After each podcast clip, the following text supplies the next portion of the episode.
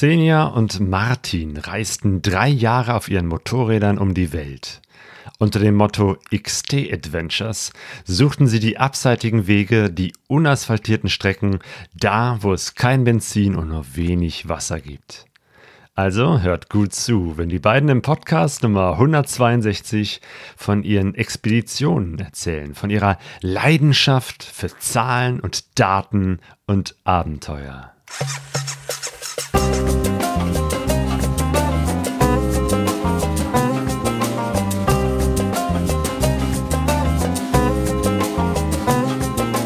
Pegasus Reise.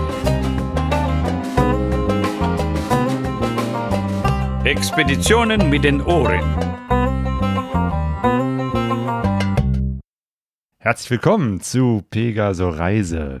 Dieser Podcast ist Teil unserer Serie über den XT-Mythos und heute geht es um die Motorrad-Weltreise eines Paares, das sich den Namen XT Adventures gegeben hat.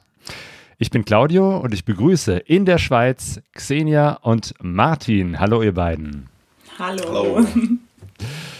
Ja, bevor wir mit euch über eure Reise sprechen, möchte ich noch ein paar andere Dinge ansprechen. Zum einen, ähm, dass wir hier wieder eine Live-Übertragung machen über YouTube.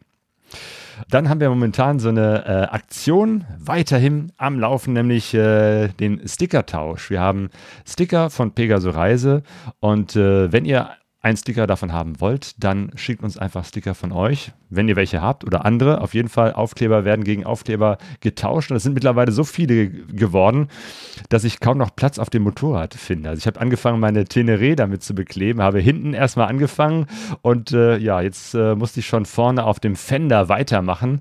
Mal schauen, wie lange noch der Platz reicht für die vielen Sticker, die da so reinkommen. Dafür erstmal ganz, ganz herzlichen Dank. Ähm, und ich wollte erzählen, dass ich äh, letzte Woche in Würzburg war und auch einige äh, von euch Hörerinnen und Hörer getroffen habe, nämlich beim Fellows Ride. Das ist diese große Motorradausfahrt für die Depressionshilfe. Äh, initiiert vom Dieter Schneider. Einige werden sich äh, erinnern, im Podcast Nummer 147 hat äh, Dieter seine Geschichte erzählt. Ähm, ähm, ja, es war eben halt der Suizid seines Sohnes, das ihn zum einen natürlich äh, stark getroffen hat und ähm, aus diesem Tief äh, ist er rausgekommen, hat eine Motorradreise gemacht, eine erste, eine zweite Motorradweltreise. Und als er dann wieder in Deutschland war, hat er gesagt, okay, ich möchte anderen Menschen davon erzählen und das mit dem Motorradfahren tun, indem er über seine Weltreise erzählt, aber indem er eben halt auch so eine Ausfahrt organisiert. Und das ist der Fellows Ride, das war der erste, letztes Wochenende in Würzburg und der war so erfolgreich. Äh, am Anfang hat er gesagt, wenn 100 Leute kommen, ist er zufrieden. Es waren 340 Motorradfahrerinnen und Motorradfahrer, wirklich sehr beeindruckend. Wir haben über 5000 Euro gesammelt für die Depressionshilfe und eben halt das Thema in die Öffentlichkeit gebracht. Eine sehr, sehr schöne Aktion. Ähm, und äh, ja, einige haben es äh, mitverfolgt, haben es gesehen, waren selber mit dabei. Und auf Instagram habe ich eben halt auch so ein bisschen das per Video in der Story festgehalten. Und nächste Woche bin ich äh, in Österreich beim Club of New Church. Und vielleicht ist das auch eine Gelegenheit für den einen oder die andere, dass wir uns da persönlich treffen. Jetzt zu euch, Xenia und Martin. Ähm, ihr habt in der Schweiz angefangen, eure Motorrad-Weltreise und seid da wieder hin zurückgekehrt. Ähm, letztes Jahr, 2020, ist eure Reise auch durch Corona unterbrochen worden? Genau, ja. das ist so, ja. Leider. Wir hm. waren, wir waren nicht, wir, wir hätten, wir wären nicht mehr so lange unterwegs gewesen. Wir waren schon etwas über drei Jahre unterwegs zum Zeitpunkt, ähm, als wir wegen Corona aus Äthiopien ähm, fast ein bisschen flüchten mussten, ja, ähm, weil die Situation da wirklich sehr brenzlig wurde. Ähm, und wir hätten noch circa drei bis vier Monate gebraucht, quasi, um auf unserer geplanten Route nach Hause zu kommen. Ja. ja. Genau. Ihr seid ostwärts gefahren, ne? Über ja. Asien, über Neuseeland, Australien und dann Afrika.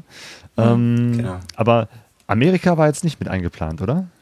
Nein, nein, nein, Wir waren beide schon in Südamerika unterwegs. Also wir waren beide schon in Nord Nordamerika, un unabhängig voneinander.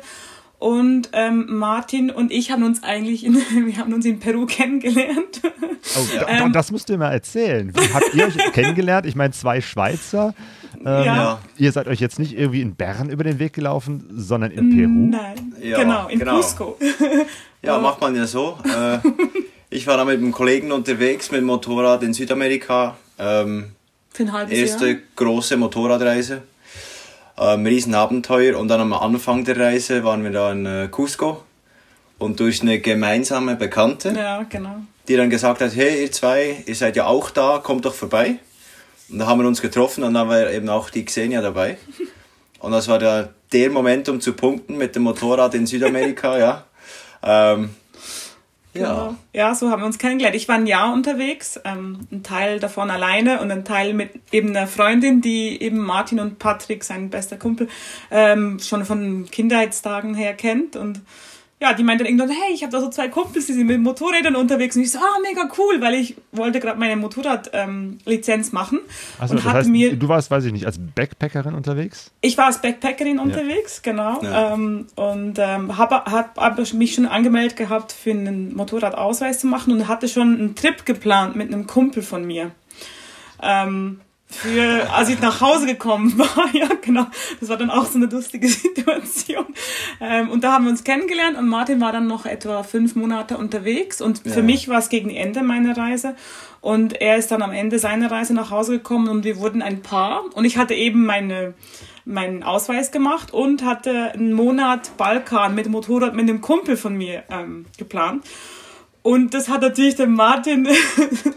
ja, das hat mir dann natürlich nicht ganz so gut gepasst. Und ich musste dann eigentlich so fragen, ob ich denn auch mit darf jetzt mit den Zweien. Und, ähm, Aber ich, ich glaube nicht, es war nicht unbedingt, dass es jetzt ein Kumpel von mir ist und wir zusammen in einem Zelt schlafen, sondern eher, dass ich ohne ihn Motorrad fahren gehe für einen Monat. Ich glaube, das hat ihn so ein bisschen... Ja, nee, es war schon auch ein bisschen komisch, wenn du mit dem in einem Zelt schlafen tust. Es war dann auch nicht Auf viel jeden Fall besser, wolltest du mit Xenia äh, Motorrad reisen. Also das äh, scheint ja wohl irgendwie eine, eine, eine, Motivation gewesen zu sein. Genau, genau. Ja. Wir waren dann äh, schlussendlich äh, zu dritt in einem Zelt, ja. Ja. ja. Wir waren sparsam unterwegs. Ich hatte noch für meine, von meinem Motorrad, von meiner XT 660, hatte ich noch kein Gepäcksystem und da hatte ich nicht so viel Platz. Ne? Und deswegen haben wir dann einfach ein Zelt mitgenommen. Genau. Zu dritt ging auch gut.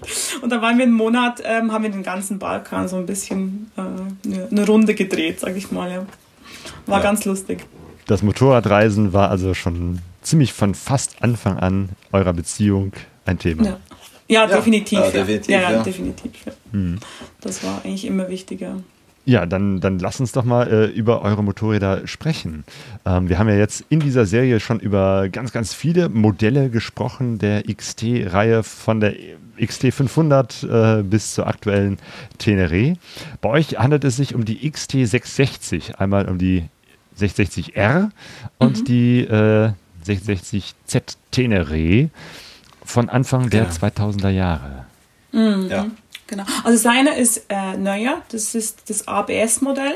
Hm, also Jahrgang das wäre eine 2011. XT660ZA, genau, ja. um ganz genau zu sein. Mhm. Ähm, würde ich jetzt nicht unbedingt nochmals empfehlen, dann die mit dem ABS zu nehmen. Das hilft zwar auf der Straße ungemein, ähm, eine wunderbare Sache, aber äh, der Federweg ist dann gekürzt worden und das resultiert dann irgendwie so bei 14 cm äh, Federweg hinten. Und vorne sind es dann, glaube ich, 16 oder sowas. Mhm. Und wir sind dann schon Strecken gefahren, also vor allem dann auch im, äh, im australischen Outback, wurde dann um diese Corrugated Roads, also diese Wellblechpisten, Wellblechpisten genau, ähm, dass man da oben aufbleibt, äh, brauchst du ja manchmal wirklich 110, 120 Sachen. Und dann schlägt schon richtig und das den ganzen Tag. Und äh, ja, das war jetzt nicht vielleicht optimal, aber ich meine, es hat drei Jahre gehalten. Also Man muss auch sagen, wir sind aber nicht mit den Standard-Federbeinen gefahren. Also genau. Wir hatten, ähm, also ja, ihr habt das auch nochmal ausgewechselt. Ja. Genau, genau, ja. Das ja, hatten wir, die sind wir ja. von Anfang an so gestartet. Mhm. Ja. Okay, aber die XT660 Z Tenere ist auf jeden Fall das Modell, das ich äh, seit kurzem auch fahre. Ich okay. habe ah, cool. gerade frisch die 10.000 äh, Kilometer äh, voll gemacht, cool. heute Nachmittag. Cool. Ähm, ja. Genau, ich, ich habe sogar noch ein ganz frühes Modell von 2008. Ah, das ist die, die ja, ohne ABS, genau, die ja. ohne ABS. Die hat er in, in Südamerika gehabt. Ah ja. Genau. Ja, ja, ah, okay, genau. also du bist schon diesem Modell treu geblieben, bloß eben halt das ABS-Modell, das dann später, was war das, 2012 oder so? 11, glaube ich, ist die rausgekommen. Ja. Man, man, sieht das auch wirklich, ne? das ist äh, tiefer gelegt, irgendwie mhm. mit dem ABS musste auch der Federweg gekürzt werden und ist dadurch nicht so beliebt. Ähm, ja. Aber ansonsten, ähm, zumindest empfinde ich das als ein sehr, sehr gutes äh, Reisemotorrad, was diese gute Kombination hinkriegt zwischen Straße und Offroad.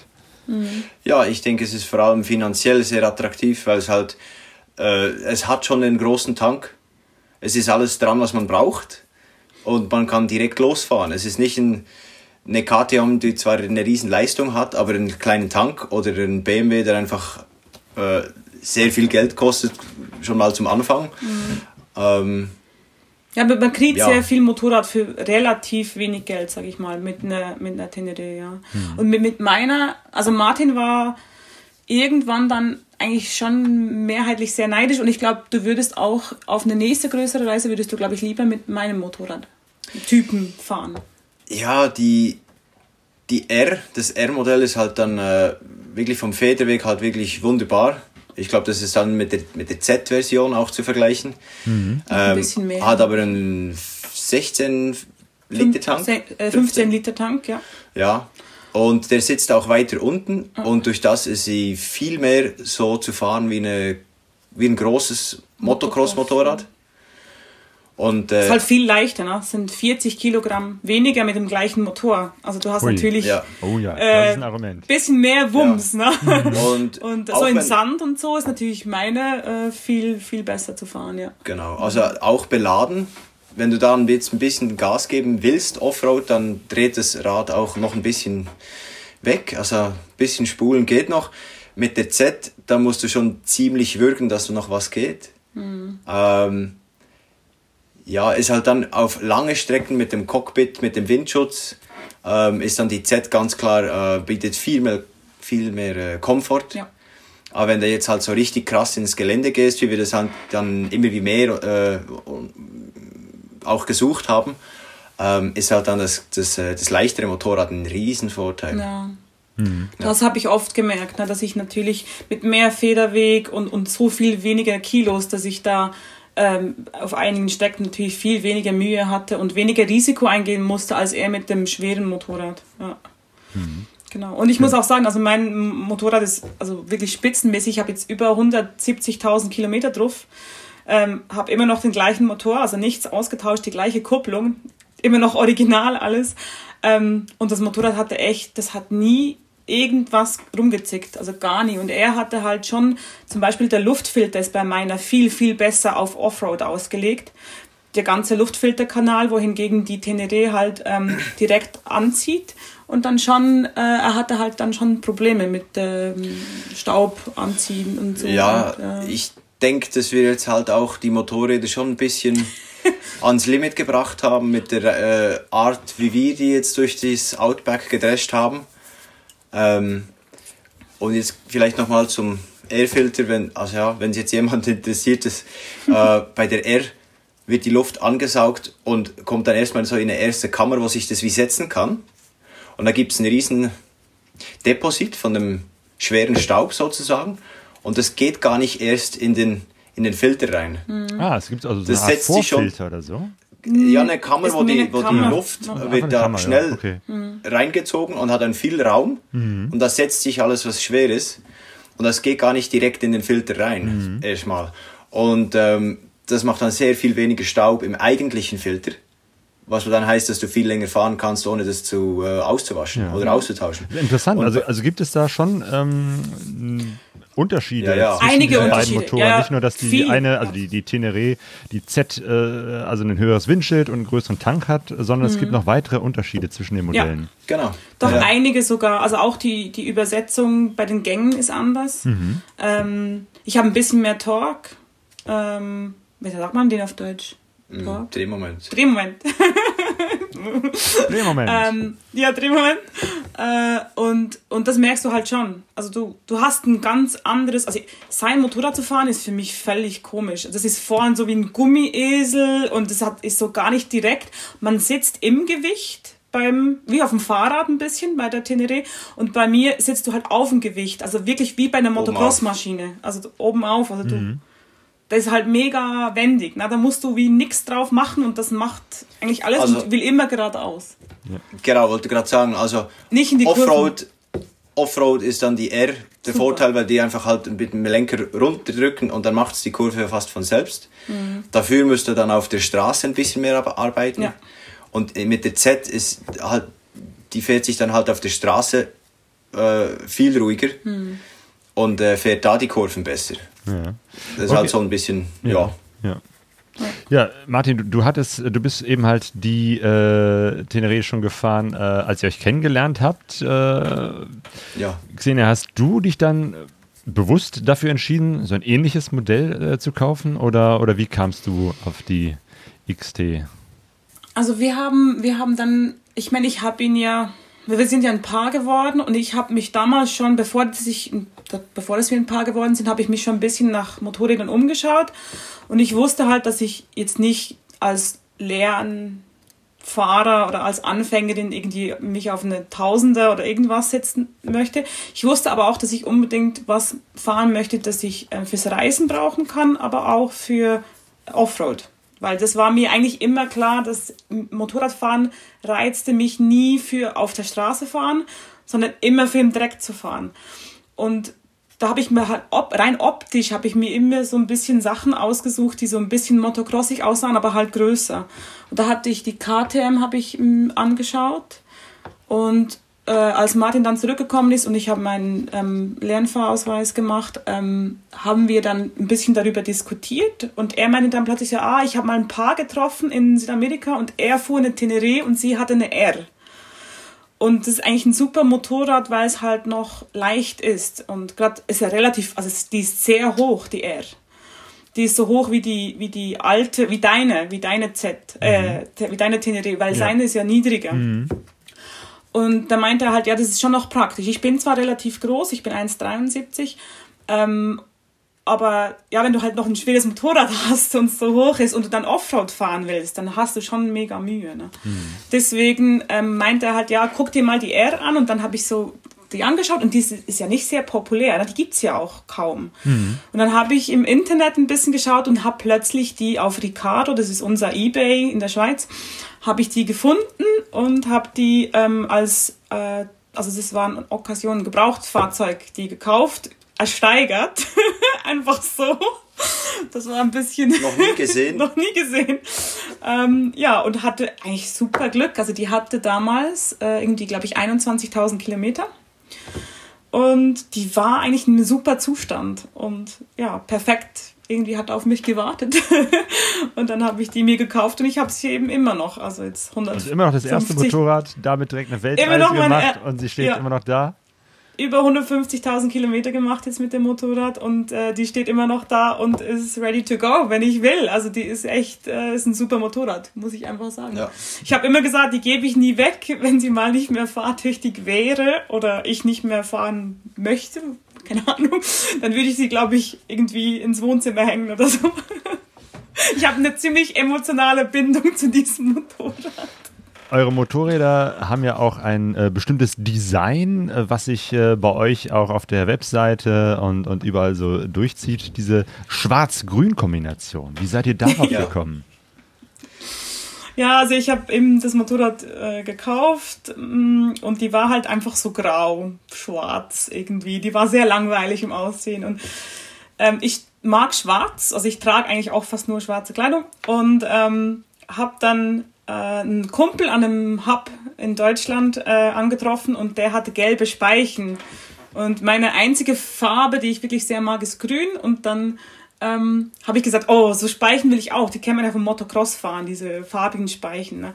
Ähm, Überzüge sind das. Und dann habe ich gesagt, oh, sowas will ich auch für mein Motorrad, um das ein bisschen aufzupeppen und so ein bisschen motocrossiger aussehen zu lassen. Und dann habe ich gesagt, ja, ich will grüne Speichen. Und dann hat Martin irgendwie, wir haben da ein bisschen, als es auf die Reise zuging, haben wir auch ein bisschen überlegt, wie wir uns nennen wollen oder die Reise nennen wollen. Sind dann eben auf dieses XT Adventures gekommen, was ja nicht nur wegen unseren Mopeds ist, sondern wegen Xenia und Tino. Tino ist sein Spitzname. Und, das habe ich ähm, auch gerade erst gelernt, dass Tino die ja. Abkürzung von Martin ist. Genau. Genau, ja. ja. ja. Ah, ja. Ja, und ähm, dann haben wir auch eben so eine Farbe und Logo halt entwickelt und da war halt dieses Grün. Ne? Aber unser Mechaniker hatte natürlich nicht so die große Freude. Äh, er so, was? Grün wie Kawasaki? Geht ja, ja mach doch die genau. blau oder mach, doch, mach sie doch blau oder gelb oder irgendwas, aber doch nicht äh, Kawasaki grün. Ja. genau, das, das sind dann ja erst gedacht. Kawasaki. Ja, sind das dann Yamasakis. Ja, wir, ja. sie heißen jetzt Yamasakis, genau. Und, aber es ist super, weil unsere Motorräder sind einmalig. Also wenn du, wenn du ein Foto von so einem Moped siehst, weißt du einfach, das sind wir. Und uns ist es also regelmäßig passiert und sogar in Orten wie Indien, dass Leute angehalten haben oder das Fenster runtergekurbelt haben und gesagt, ihr seid XT Adventures, ich folge euch auf Instagram. Und das war schon immer wieder lustig, ne? weil die das Motorrad erkannt haben. Ja. Nee, nicht, nicht uns, du siehst ja nix, wenn du einen Motorradfahrer siehst. Und die wussten halt immer, wenn sie diese grün-schwarzen Yamahas sahen, dass, dass, das wir sind, ja. Ja, ja perfekt. Ähm, ich wollte euch noch fragen, was ihr, wie ihr eure äh, Motorräder für die Reise vorbereitet habt, aber das ist ja, glaube ich, das Wichtigste gewesen, oder? nee, naja, äußerlich das, das waren, äh, das war, ich glaube, das waren wochenlange, nee, monatelange Recherchen ähm, mit äh, welche Teile, dass man jetzt, äh, sag mal, vom Standardmotorrad äh, gleich mal austauschen tut, irgend Teile, die dann länger halten, zum Beispiel jetzt das äh, hintere Federbein. Weil äh, Kumpel von mir, der ist bei der, bei der ZA, der hat eben auch das ABS.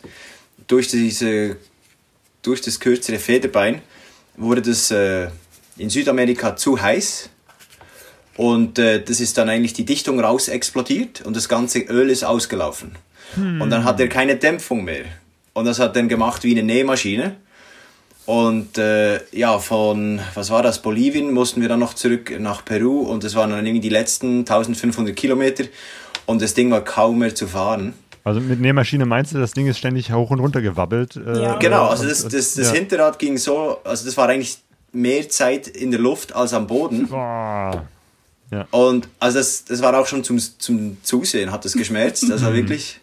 Ähm, wir haben dann noch versucht, irgendwie mit äh, Gummizügen und weiß ich was, das äh, irgendwie so ein bisschen zu dämpfen, aber so ein äh, Motorrad-Hinterteil, das kriegst du nicht gedämpft mit Gummizügen. Das ist ja ein Scherz. Ähm, ja. Und dann haben wir, wir haben äh, zum Beispiel wussten wir, dass wir unbedingt mehr Beleuchtung möchten an den Motorrädern, einfach mehr wegen der Sichtbarkeit von uns weil im indischen Straßenverkehr oder pakistanischen Straßenverkehr ist es immer gut, wenn du auffällst und dann haben wir ja extra starke ähm, LEDs noch hingemacht. Ähm, und wir haben äh, die Luftfilter. Die Luftfilter haben wir gewechselt, also von Papierfilter auf ähm, Schaumstofffilter haben wir gewechselt. Genau. Wir haben äh, bei Martin haben wir äh, natürlich die ganze Halterung für das GPS und so montiert, also kleinere Sachen, sage ich mal.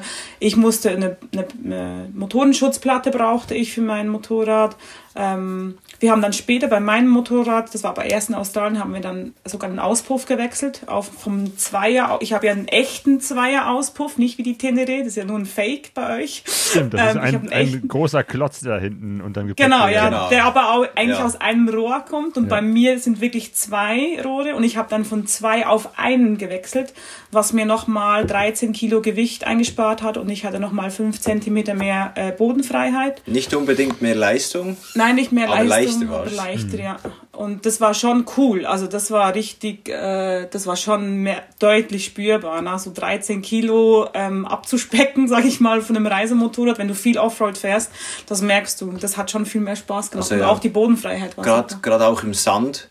Und bei der XTR sind, also bei der Z ja auch, äh, sind die Auspuffrohre schlussendlich ziemlich hoch Mega. oben. Ja. Äh, sind zwar gut eingepackt, dass sie nicht äh, beschädigt werden beim Sturz, ist wunderbar. Ähm, aber doch recht hoch und das gibt dann halt das, äh, der Schwerpunkt geht dann halt weit nach oben. Und beim Sandfahren willst du halt so viel Gewicht wie möglich unten haben. Unten, äh, unten in der Mitte oder, oder eher, eher gegen hinten, ja. Ähm, und aber das, das war dann eine super Lösung natürlich. Ja. Und äh, was anderes, was wir auch äh, selbst gebastelt haben, war dann äh, unsere Werkzeugrollen. Ah ja, genau. Die haben wir dann aus diesen PVC? PVC-Rohren, diese Geberitrohre, was man beim äh, Abwasser Ah ja, genau. Wasserrohre. Wasserrohre ne? Aus dem so Sanitärrohre, ja genau. genau. Baumarkt, ja. Und dann haben wir die dann äh, zusammenschweißen lassen. Und da haben wir dann wirklich über die ganzen drei Jahre wasser- und staubdicht ähm, Ersatzteile und das ganze Werkzeug äh, mittransportiert und das natürlich wirklich wunderschön äh, weit unten und da kommt man auch jederzeit zu.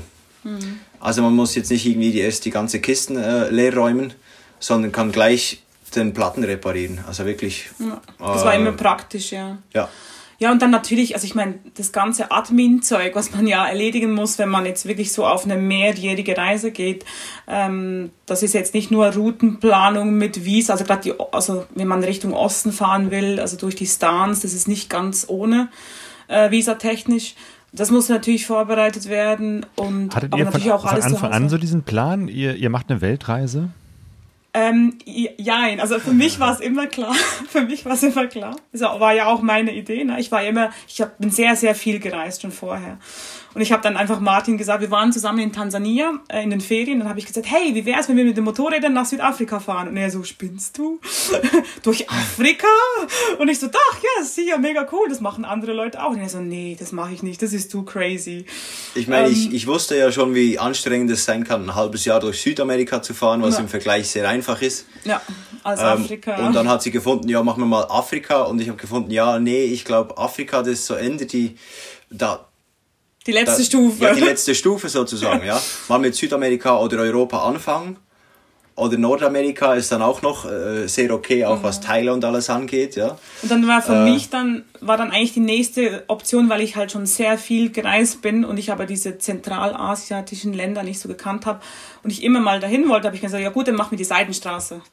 Und dann habe ich natürlich, ich weiß noch, wir waren da, wir waren in Safari, wir haben Safari-Urlaub gemacht und waren dann noch tauchen. Und ich, ich Nachmittag lag ich da auf dem Liegestuhl nach dem Tauchen und habe mir dann auf der auf einer Weltkarte, die ich da irgendwie auf dem Handy habe, habe ich dann so ein bisschen geguckt, ja, dann können wir da und dann nach Indien und dann, hm, dann können wir nachher ja, eigentlich auch weiter, ne? Und dann Neuseeland, Australien war ich schon für ein Jahr mal vor x Jahren. Und dann habe ich so ein bisschen zusammengesponnen und dann habe ich gesehen, ja, und dann von Australien können wir nach Afrika. Dann habe ich die, das ihm quasi so hingelegt und gesagt, guck, so in so drei bis vier Jahre könnten wir das alles gemacht haben. Und er hat, ja, der hat mich natürlich für verrückt erklärt. Ja. Ich meine, es ist so, wie du eine kleine Ausfahrtplan tust und dann äh, überlegst du dir, ah nee, jetzt bleiben wir da noch im Hotel und gehen genau. da noch einen Tag weiter. Aber es waren ja Jahre. Ja. Essen und, und da ist ja. China. Und ich musste, ich musste ihn halt ein bisschen überzeugen. Also ich habe ihm das dann auch vorgerechnet wegen dem Budget, weil er meinte ja auch, wir können, das geht ja gar nicht. Also finanziell, wie sollen wir denn einfach drei Jahre mal nicht arbeiten? Und dann habe ich ihm das halt so ein bisschen vorgerechnet und habe auch ihm wie Ausstiegsmöglichkeiten gegeben. Ich habe gesagt, ja guck, wir könnten ja mal ein Jahr planen bis nach Indien und wenn es irgendwie nicht mehr geht oder keine Ahnung, wir keinen Bock mehr haben, kein Geld mehr haben, was auch immer, können wir von Indien nach Hause verschiffen. Ist ja kein Problem, ne? Und ja, und dann haben wir auch das uns wie offen, also für ihn wie offen gelassen, dass er dann halt sagen könnte, ja, jetzt gehen wir nach Hause. Aber der Punkt kam dann eigentlich nie, zum Glück und nie. Für dich war auch völlig klar, Xenia, äh, das machst ja. du und das hältst du auch durch. Ja, sicher. Das war für mich wie kein, also ich bin ein sehr sturköpfiger Mensch und auch sehr, ähm, ich habe so diesen Drive, ne? wenn ich mir was in den Kopf setze, dann mache ich das auch. Und äh, für mich war das völlig kein Problem. Ich, klar, ich war schon zweimal ein Jahr weg. Und für mich war eigentlich auch ein bisschen klar, ich will jetzt mal endlich mehr als ein Jahr weggehen. Weil ein Jahr ist immer so schnell um. so. Erzähl das mal Leuten, die zwei, drei Wochen Ferien haben. Ja, okay. ja. Nee, aber, das ist doch so, ein Jahr ist immer so schnell um. Nee, ja, das ist, das ist halt eine ganz andere Dimension von, ja. von Reisen, die ich ja so noch nicht wirklich kannte. Ich war mal äh, eineinhalb Jahre in den äh, USA am Arbeiten, aber das ist ja nicht Ferien. Da macht man ja auch ein bisschen Geld. Ähm, Reisen ist auch nicht Ferien. Äh, Reisen ist auch nicht Ferien, genau. Ähm, aber es war schon ein, ein Randtasten, weil das längste war dann für mich ja ein halbes Jahr, was schon äh, relativ lange ist eigentlich. Ähm, und für mich war dann klar, ja, mindestens ein Jahr muss die Reise gehen. 366 Tage mindestens. Einfach so als Ziel. Und dann schauen wir mal. Und dann war es für mich so wie absehbar und das klingt auch noch realistisch, mal so um zu beginnen damit. Und wo wir da irgendwie so zwei, drei Monate drin waren, ich glaube in äh, Kirgistan oder Ja, was, äh, habe ich realisiert, ich, ich liebe das. Das ist genial. Also ich, das macht einen riesen Spaß. Es ist nicht nur, das ist schon ein halbes Jahr. äh, war das schon ein halbes ja, Jahr? das war schon ein halbes Jahr, ja. es ist ja nicht immer nur spaßig und toll. Es gibt auch richtig Scheißtage und äh, manchmal, also die, die Hochs sind höher und die Tiefs sind tiefer Als zu Hause. als zu Hause, ja. Ja, Und, das äh, glaube ich auf jeden Fall. Also ihr scheint da beide nicht so heimatverbunden zu sein oder zumindest nicht so, so Heimwege plagt, äh, dass äh, euch das irgendwie Sorgen macht, sondern äh, ihr sagt, nee, also ein Jahr ist zu kurz. Ihr wollt auf jeden Fall länger als ein Jahr unterwegs sein und äh, von daher ist ja eine, eine Weltreise geradezu naheliegend, das mal Ja. zu machen und, und durchzuziehen. Ja, das Ja. Heimweh, das ist lustig. Also ich habe ein, ich hab ein sehr, sehr enges Verhältnis zu meiner Familie. Ich habe auch gute und, und sehr wichtige Freunde. Aber ich bin halt ein Mensch, der sagt, ja gut, also ich meine, die sind ja dann nicht weg, ne? nur weil ich jetzt zwei, drei Jahre weg bin. Und heutzutage, wir sind, wir sind in einem technischen Zeitalter, wo du ja, ja guck, ich meine, du sitzt in Deutschland, wir sitzen in der Schweiz. Ist ja kein Problem. Also, Ja. wo ich dann finde, ich glaube, ich habe mit meinen Eltern mehr Kontakt gehabt während der Reise, zum Teil, als ich zu Hause manchmal Kontakt mit ihnen habe. Einfach weil du öfter halt mal skypst oder mit WhatsApp telefonierst oder keine Ahnung was. Und du hast heutzutage echt fast in jedem Land ohne Probleme, fast überall einfach Handyempfang. Ist ziemlich easy. Ja. Von dem her Ja. Hatte ich eigentlich Heimweh, hatte ich so nicht. Man vermisst andere Sachen, mehr so diesen, den Luxus halt, den man hat zu Hause. Ne? Wenn man drei Jahre in einem, meistens in einem Zelt lebt, ähm, ja, dann vermisst du dann schon ab und zu mal eine Dusche, so eine richtige Dusche, wo dann wirklich Wasser rauskommt und nicht so eine Pseudodusche, wo du irgendwie den Wasserhahn auf 1,60 Meter hast, weil alle Leute so klein sind oder so. Ja, oder mal warmes Wasser oder Brot, richtiges Brot, Naja, das es stimmt. nirgends natürlich gibt auf der Welt. Was, äh, uns als Schweizer, Deutscher, ich weiß nicht, Österreicher wahrscheinlich auch. Wohl Die, auch, der ja, Rest der Welt das- interessiert sich nicht für Brot, aber Nee. wir sind da so total. Äh, Ja. Ja. Käse bei uns. Schwänzern, bei uns Oh, Schweizern ja, ist es ja, ja, auch klar. ganz schlimm, ne, mit Ein Käse. Schweizer ohne Käse. Ja, also es war wirklich schlimm für uns zum Teil. Aber es ist ja auch, ist ja auch schön. Ich meine, erst wenn du Reisen tust und lange von zu Hause weg bist, weißt du, was du eigentlich am meisten liebst. An den Menschen, die du jetzt vermissen tust, oder auch am Land, oder halt an der Kultur. Ja. Und ähm, ja, das hat was Wunderbares, weil ich meine, drei Jahre zu reisen ist wunderschön, aber dann nach drei Jahren wieder nach Hause zu kommen ist auch wunderschön.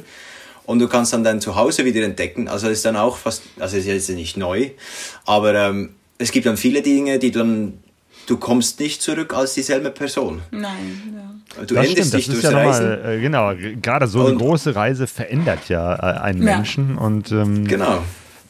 das merkt man manchmal erst so äh, im, im Nachhinein. Das ist nicht so, Ja. so direkt und deutlich, aber äh, es äh, verändert etwas und äh, es ist auf jeden Fall ja, ein, anderes Wiederkehren als das Losfahren. Lass uns über das Losfahren sprechen. Im Februar 2017 seid ihr gestartet. Hattet ihr euch das so lange Zeit schon vorher als äh, Startpunkt festgelegt, dass ihr gesagt habt, dann ist der Punkt und bis dahin müssen wir alles vorbereitet haben? Ja, Ja. weil, ähm, wie gesagt, ich, ich, äh, ich hatte ja diese Route geplant, also dann immer wie detaillierter. Und ich hatte halt so ein paar Punkte, wo ich genau wusste, gut, das wird, also die, die hohen Pässe in Pakistan ähm, und Indien, die schließen halt irgendwann mal. Ne? Die, die sind nicht immer offen. Da gibt's richtig viel Schnee. Wenn du über 5700 Meter einen Pass fahren willst, dann kannst du da nicht im Winter durchfahren. Ähm, und deswegen habe ich mir diese Punkte halt so ein bisschen markiert, so wegen dem, dem Wetter. Also die Route haben wir eigentlich, also mit der, mit der Zeit haben wir eigentlich mit dem Wetter geplant und mit, der, mit den äh, Winter-Sommer-Zeiten. Und deswegen wussten wir ja gut, wir müssen einfach vor Ende September, müssen wir es irgendwie schaffen, ähm, mit den hohen Pässen in Indien durch zu sein, weil sonst verschiebt sich das Ganze dann um ein halbes Jahr wieder. Und das hieß dann natürlich, weil, weil wir jetzt nicht in drei Monaten nach Indien fahren wollten, was ja geht, haben wir auch Leute getroffen, ähm, dass wir uns etwas Zeit nehmen möchten. Und dann haben wir halt gesagt, ja gut, dann müssten wir irgendwie so Anfang Februar mal los. Ne? Und das war jetzt nicht mega gemütlich. Also wir sind mit, vereisten genau. Straßen losgefahren. Also, du sprachst gerade davon, dass ihr nicht in den Schnee im Himalaya wolltet, aber seid im ja. Schnee in der Schweiz losgefahren. Also ja, Feldreise-Feeling okay. fühlt sich, glaube ich, anders an, wenn man da ja. bei Eiseskälte mit dem Motorrad losfährt. Ja, wir haben natürlich auch ganz viele Länder wie ähm, übersprungen, weil wir den Balkan ja schon mal gemacht haben zusammen. Deswegen sind wir eigentlich, wir waren, glaube ich, in zehn Tagen, nach zehn oder zwölf Tagen oder so, waren wir in der Türkei. Also wir sind da sehr, sehr schnell, weil wir haben gesagt, ja, Griechenland haben wir zwar mit den Mopeds noch nicht wirklich gemacht, da waren wir vielleicht so neun Tage dann nur, aber wir wollten halt ähm, wissen, ja, wir können immer mal nach Griechenland mit dem Motorrädern. Das kannst du in einem Monat Ferien, kannst du das easy machen. Du kannst nach Italien in einem Tag und dann die Fähre nehmen, dann bist du in Griechenland. Und ähm, deswegen wollten wir uns quasi diese Länder so ein bisschen wie aufsparen für ein anderes Mal und halt den Augenmerk haben wir vor allem eigentlich erst nach der Türkei gelegt. Also wir waren zwar schon drei Wochen in der Türkei, aber das hätte auch länger geklappt, aber es war arschkalt, wirklich. Es war wirklich richtig kalt ja. da. Ähm, und dann haben wir uns einfach so Georgien, Armenien ähm, bisschen vorgenommen, aber dann eigentlich die Reise für uns so vom Gefühl her hat im Iran angefangen. Weil wir wussten immer ja. vorher, da kommen wir wieder hin. Ja. Easy. Ja. Man merkt auch so, ne, du, du bist die Planerin, äh, Xenia. Bei dir ist wirklich äh, sehr, sehr präzise, ja, schweizerisch halt, äh, irgendwie alles äh, genau festgehalten, auch auf eurer Webseite. Äh, man kann tatsächlich bei jedem Land nachsehen, äh, wie lange wart ihr da, wie viel Kilometer seid ihr gefahren, wie viel Benzin habt ihr verbraucht, wie viel Geld habt ihr ausgegeben. Dann nochmal eine Aus Aufschlüsselung, was habt ihr mit dem Geld gemacht, also für Essen, Übernachtung, also wirklich sehr, sehr präzise.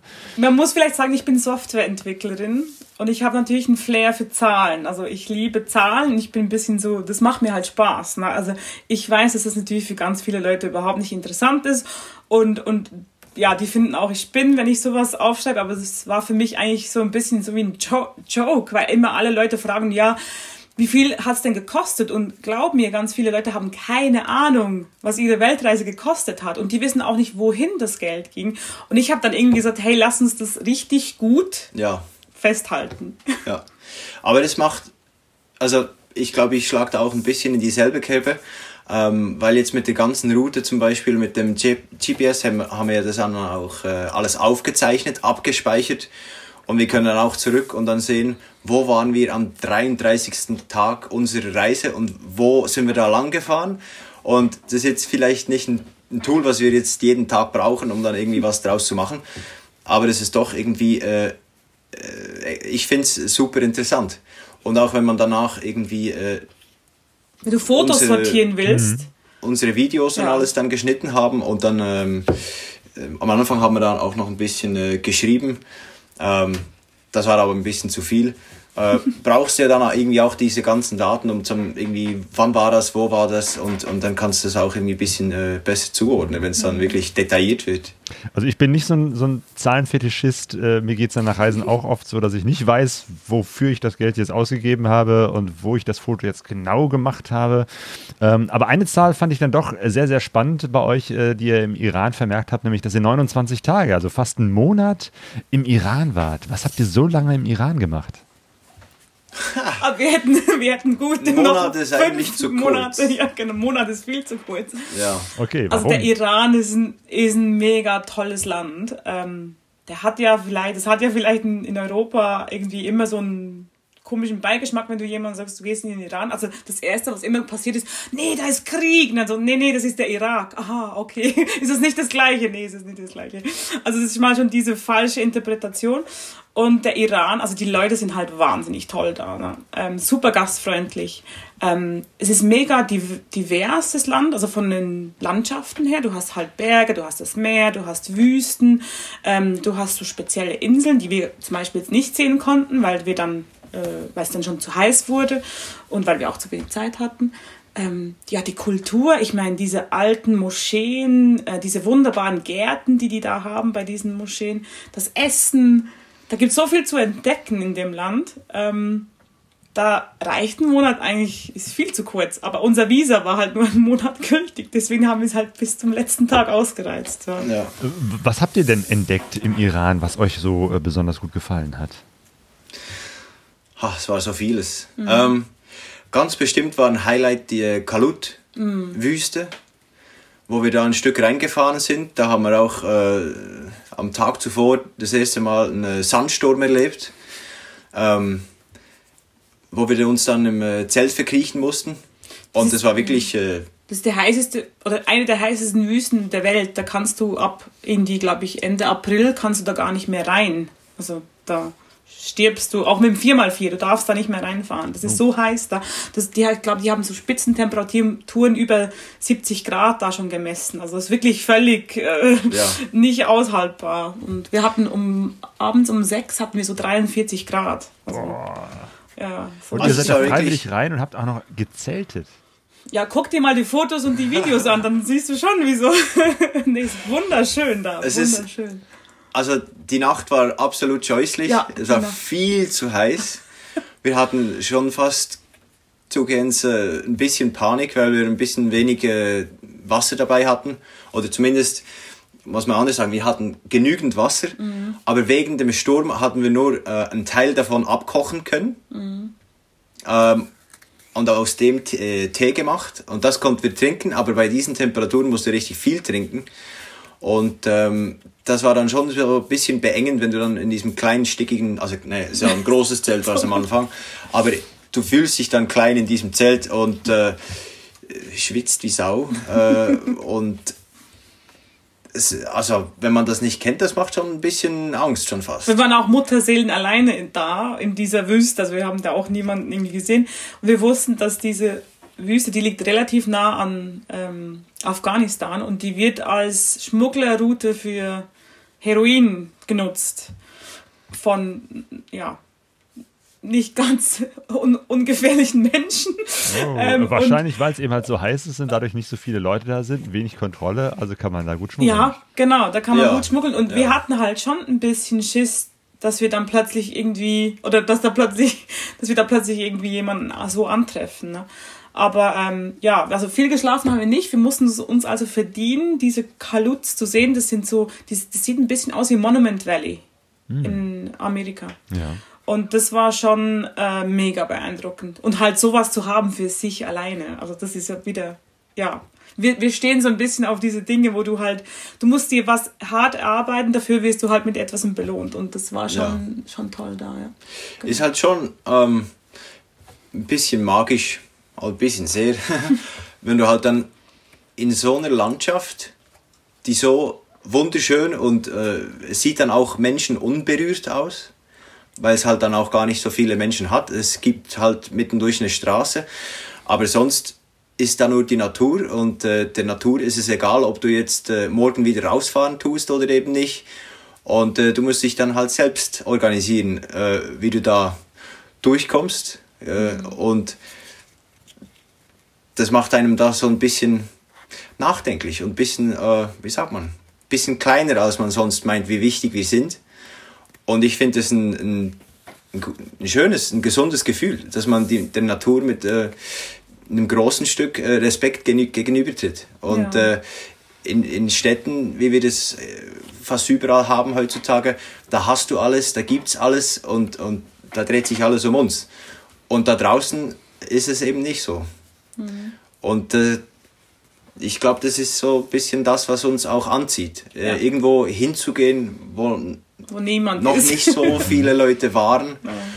Und das Schönste ist halt, wenn du dann dieses, dieses Fleckchen Erde dann äh, für dich hast. Wenn auch nur für eine Nacht, sage ich es mal. Äh, ja. ja. Dann seid ihr durch die Stan-Länder gefahren. Turkmenistan, mhm. Usbekistan, Tadschikistan, Kirgisistan und Kasachstan. In Usbekistan hatte ich gesehen, ja eine äh, Spinne gebissen. Ja. Also das war, glaube ich, Turkmenistan, wo sie mich gebissen hat. Ah. Aber als wir dann in Usbekistan waren, bekam ich plötzlich so einen mega komischen Ausschlag am Arm. Und das sah wirklich nicht gut aus. Und so nach ein paar Tagen haben wir dann entschieden, also es war ja, nicht irgendwie so eine kleine Spinne oder so, die wir so sonst. Wir kennen. haben das nicht, wir haben das, wir haben die Spinne habe ich nicht gesehen. Ah. Nein. Ich habe auch keine Angst vor Spinnen. Ich hatte früher Tarantulas zu Hause, also das wäre mir eigentlich egal. Die Spinnen interessieren mich, die, die, die machen mir jetzt keine Angst. Ähm, ich hab, wir haben dann nur herausgefunden, dass es eine Spinne ist, weil ich dann irgendwie nach ein paar Tagen habe ich gedacht, ja gut, jetzt muss ich doch zum Arzt, weil mein Arm wurde auch immer dicker und, und ich hatte so Pusteln überall, ganz komisch. Es hat nicht geschmerzt oder so, aber wirklich ein unschöner Ausschlag. Und dann sind wir zu einem Arzt gegangen und der meinte halt irgendwie so plötzlich, habt ihr irgendwo in der Wüste übernachtet? Und ich so, ja klar, vor, von, von circa fünf Tagen oder so waren wir in Turkmenistan bei diesem Door to Hell, diesem Feuerloch ah, da. Dieses, dieser große Krater. Ja, der große Methankrater, ja genau, ja. seit 40 ja, Jahren oder so. Gesehen. Ja, da waren wir auch am Zelten bei diesem Krater ne? und ähm, da waren wir halt in der Wüste. Und dann meinte er so, ja, es gibt eine Spinne in der Wüste. Und natürlich in Turkmenistan wie auch in Usbekistan. Ähm, und er sei sich ziemlich sicher, dass das ein, ein Biss von der gewesen ist. Und wo man halt so reagiert drauf. Und da habe ich halt so Cortisoncreme bekommen und so, und dann, das ging dann auch wieder weg. Aber ich hatte tatsächlich fast ein halbes Jahr wie eine Narbe am Arm, also so Punkte überall, so weiße. Also es war schon noch so komisch irgendwie. Ui, ja. Und anhand dieser Punkte so konnte man speziell. die Spinne äh, ähm, identifizieren. Definieren vielleicht, ja. ja. ja nee, das war schon, ja, es ist halt, das sind dann so Dinge, die halt manchmal passieren, wenn man so am Reisen ist, äh, wo man dann, ich gehe jetzt nicht so schnell zum Arzt oder so, aber wo du dann halt merkst, ja gut, ähm, vielleicht ist es besser, das sowas zu zeigen, weil du weißt ja auch nicht dann, wann du das nächste Mal wieder in der Stadt bist, wo es überhaupt einen Arzt gibt, ne? Gibt vielleicht auch noch einen anderen Punkt. Wir haben dann auch äh, meine Schwester, die oh. Ärztin ist, ähm, kontaktiert und ja. Fotos geschickt und so. Und dann sagt sie, ja, pö, keine Ahnung, irgendein Insektenstich oder Biss. Äh, das Problem ist ja dann auch, du musstest eigentlich möglichst rasch zu einem Arzt, damit du in der gleichen Gegend bist, wo es halt auch diese Tierchen gibt. Mhm. Weil wenn du jetzt äh, wieder 1500 Kilometer weiterreisen tust, bist du vielleicht in einer bisschen anderen äh, Klima, klimatischen Gegend und dann kennen sie das vielleicht schon fast gar nicht mehr. Ja, deswegen, mhm. ich wundere mich, ne, dass, dass du erzählst, du war, ihr wart beim Arzt in Usbekistan und der hat dann äh, relativ schnell durch Fragen rausgekriegt, dass es eine Spinne in Turkmenistan in der Wüste war. Also ist schon Also der wusste halt einfach, dass ähm, dort, wo wir waren, das war die erste Stadt äh, nach der Grenze quasi, und die haben noch genau das gleiche Klima, die haben auch so Wüsten. Und er mhm. meinte halt nur, er, er, hat nicht gefragt, ob ich in Turkmenistan war, sondern einfach, ob ich in der Wüste übernachtet ah, ja, okay. hätte. Und nicht dann so, mhm. äh, Wüste übernachtet, ja klar, oder? Aber nicht hier, aber da. Und dann meinte er, ja gut, die gibt's ja überall, wo es ja, halt jetzt ja. bei ihnen halt in der Umgebung, sage ich mal. Klar, das war schon 800 Kilometer weit entfernt, aber halt immer noch klimatisch der gleiche Ort. Ne? Mhm. Und der kannte das halt das war nicht ein spezieller Doktor oder so, aber weil der halt das kennt, dass halt Leute, die da in der Wüste oder im Sand übernachten, dann plötzlich mit solchen Ausschlägen kommen. Und ja, zum Glück nichts, also es hätte ja was Giftiges sein können, ne? also was richtig Giftiges und das ja. war es zum Glück nicht. Hattet ihr sonst äh, auf der Reise gesundheitliche Schwierigkeiten? Äh, erstaunlich wenig, ja, würde ich schlussendlich mal wirklich erstaunlich. im Allgemeinen. also zum Beispiel, wir hatten nie Malaria. Und das ist etwas, was wir fast alle Afrika-Reisenden, die wir getroffen haben, die da wirklich auch so lange, also ein Jahr waren wir ja in Afrika gewesen sind, haben eigentlich alle Malaria oder irgendwie sonst was Übles äh, eingefangen in Afrika. Wir haben in Afrika gar nichts eingefangen. Nicht mal irgendwie Magenbeschwerden. Äh, in Afrika ging es uns eigentlich super. Ähm, Einmal am Uganda. In Uganda. Da waren wir mal so eine Woche lang ein bisschen. Ah ja, da waren wir mal ein bisschen so ja. erkältet und so, genau. Das war so, als wir uns mega ähm, ja. verkühlt haben irgendwo. Und dann in Addis Abeba waren wir beide, kurz bevor dass wir zurückgeflogen sind, waren wir beide komisch krank. Wir sind mittlerweile fast dafür überzeugt, dass wir beide Covid hatten, oh. weil Äthiopien ja. war natürlich voll damit. Mhm. Und wir hatten komischen Husten, aber nur so ganz kurz und so ein bisschen Fieber und so ein bisschen abgeschlagen. Und eben so gar nicht typisch für uns, weil wir eigentlich beide immer sehr gesund sind. Und da dachten wir, also wir haben uns damals nichts dabei gedacht, mittlerweile denken wir so, hm, weil Äthiopien war, ist natürlich war immer, wurde immer von China angeflogen ähm, und hatte ja nie einen Flugstopp, weil China ja. und Äthiopien sind ja mega eng. Ne? Mhm. Äh, die Chinesen bauen da ganz viel und sind auch ganz viele. Bauen Chinesen. ab vor allem, glaube ich. Die, die bauen ab, genau, ganz viel. ähm, und äh, ja, sonst, also ich hatte zwei Unfälle, kleinere. Ähm, immer Offroad, also nichts, ähm, nichts mit dem Auto oder so, da hatten wir wirklich Glück. Wir hatten nie einen Unfall. So.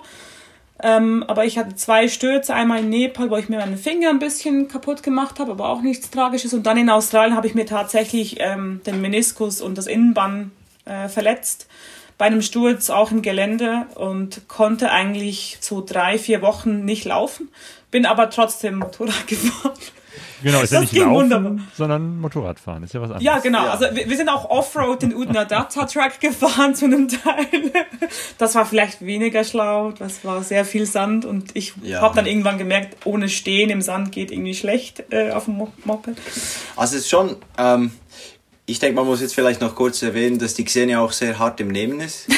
Weil, glaub, ähm, das musst du nicht mehr erwähnen. Äh, weil, wenn sie sagt, der, der, den Finger ein bisschen verstaucht, dann äh, meint sie, dass sie in Nepal da in, auf einer Strecke, wo da war so ein, äh, ein wir sind, in, äh, wir sind nach ähm, Mustang gefahren. Mustang hoch, ja. Mustang. Und da, also eigentlich mit einem vollbeladenen Motorrad sollte man da eigentlich gar nicht hin. Nein.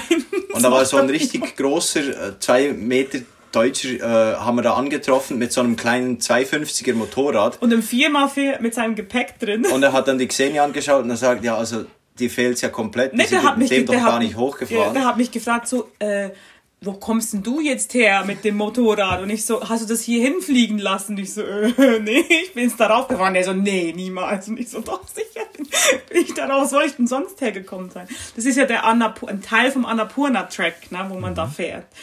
Und ähm, das war ja. echt lustig. Und da bin ich halt beim Runterfahren, ist mir ein, ist ein Bus, so ein, so ein lustiger Militärbus von, von den ähm, Nepalesen entgegengekommen. Und ich musste ausweichen und ein Typ ist mir einfach vor das Motorrad gelaufen und hat mich so angestarrt und ich konnte nirgends mehr meine Beine hintun und bin dann fast einen Meter einfach so über den Stein runtergefallen. Es war sehr steil. Und dann halt mit dem, was war das, Zeigefinger? Mittelfinger. Mittelfinger dann halt einfach wirklich äh, in den Boden rein. Ja. Und das hat dann äh, ziemlich geschmerzt. Mhm. Ähm, und dann kommt dann halt die gute Vorbereitung. Und dann muss man halt äh, die Schmerzmedikamente äh, dabei haben. und dann war auch was nehmen. Und ähm, wir ja, wollten eigentlich in zwei halt, Tagen nach unten fahren. Da waren wir gut vorbereitet ja. und dann haben wir, äh, hat dann da Xenia entschieden, nein, es geht noch mit den Schmerzmitteln äh, kann ich dann das aushalten, aber dann müssen wir dann heute runterfahren, weil morgen kann ich den Finger nicht mehr benutzen. Das wusste ich schon. Okay, und was für halt Schmerzmittel hattet ihr dabei? Äh, also wir hatten viele Schmerzmittel dabei. Wir ja. hatten äh, Tromodol auch dabei, aber ich habe mir kein Tromodol reingeschmissen. Ich habe einfach zwei Ibuprofen, aber relativ große reingeschmissen, weil ich wollte ja noch fahren können. Mit Tromodol bist du dann over and out und da fährst du dann nirgends mehr. Das Tromodol wäre dann für äh, Beinbrüche oder sowas. Beinbrüche oder sowas. Und das ist dann auch was, was man dann, äh, gerade in äh, Usbekistan war das, ja, das mussten wo das dann auch illegal ist. Hm.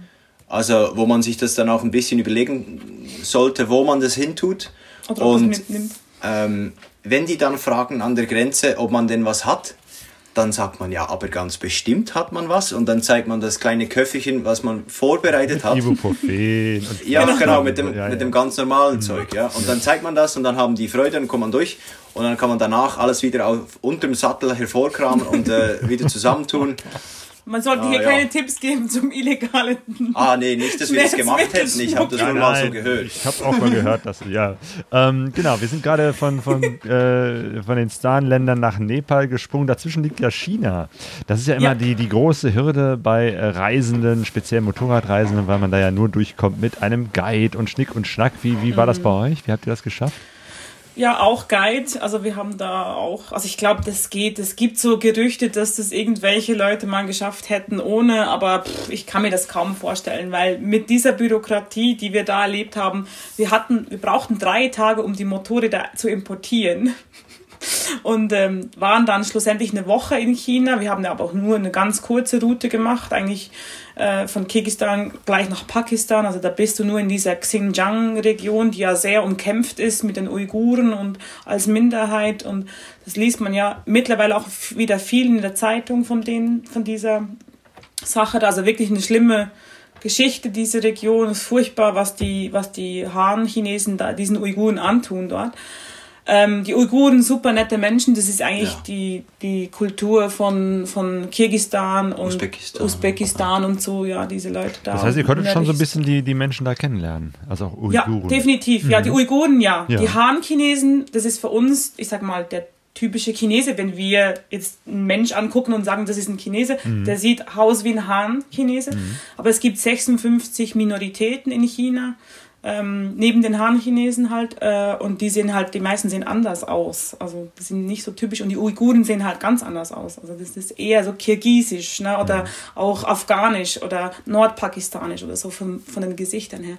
Und die sind mega offen und nett und freundlich und willkommen und so. Und die Han-Chinesen waren sehr unfreundlich. Die, hatten nicht so Freude an uns.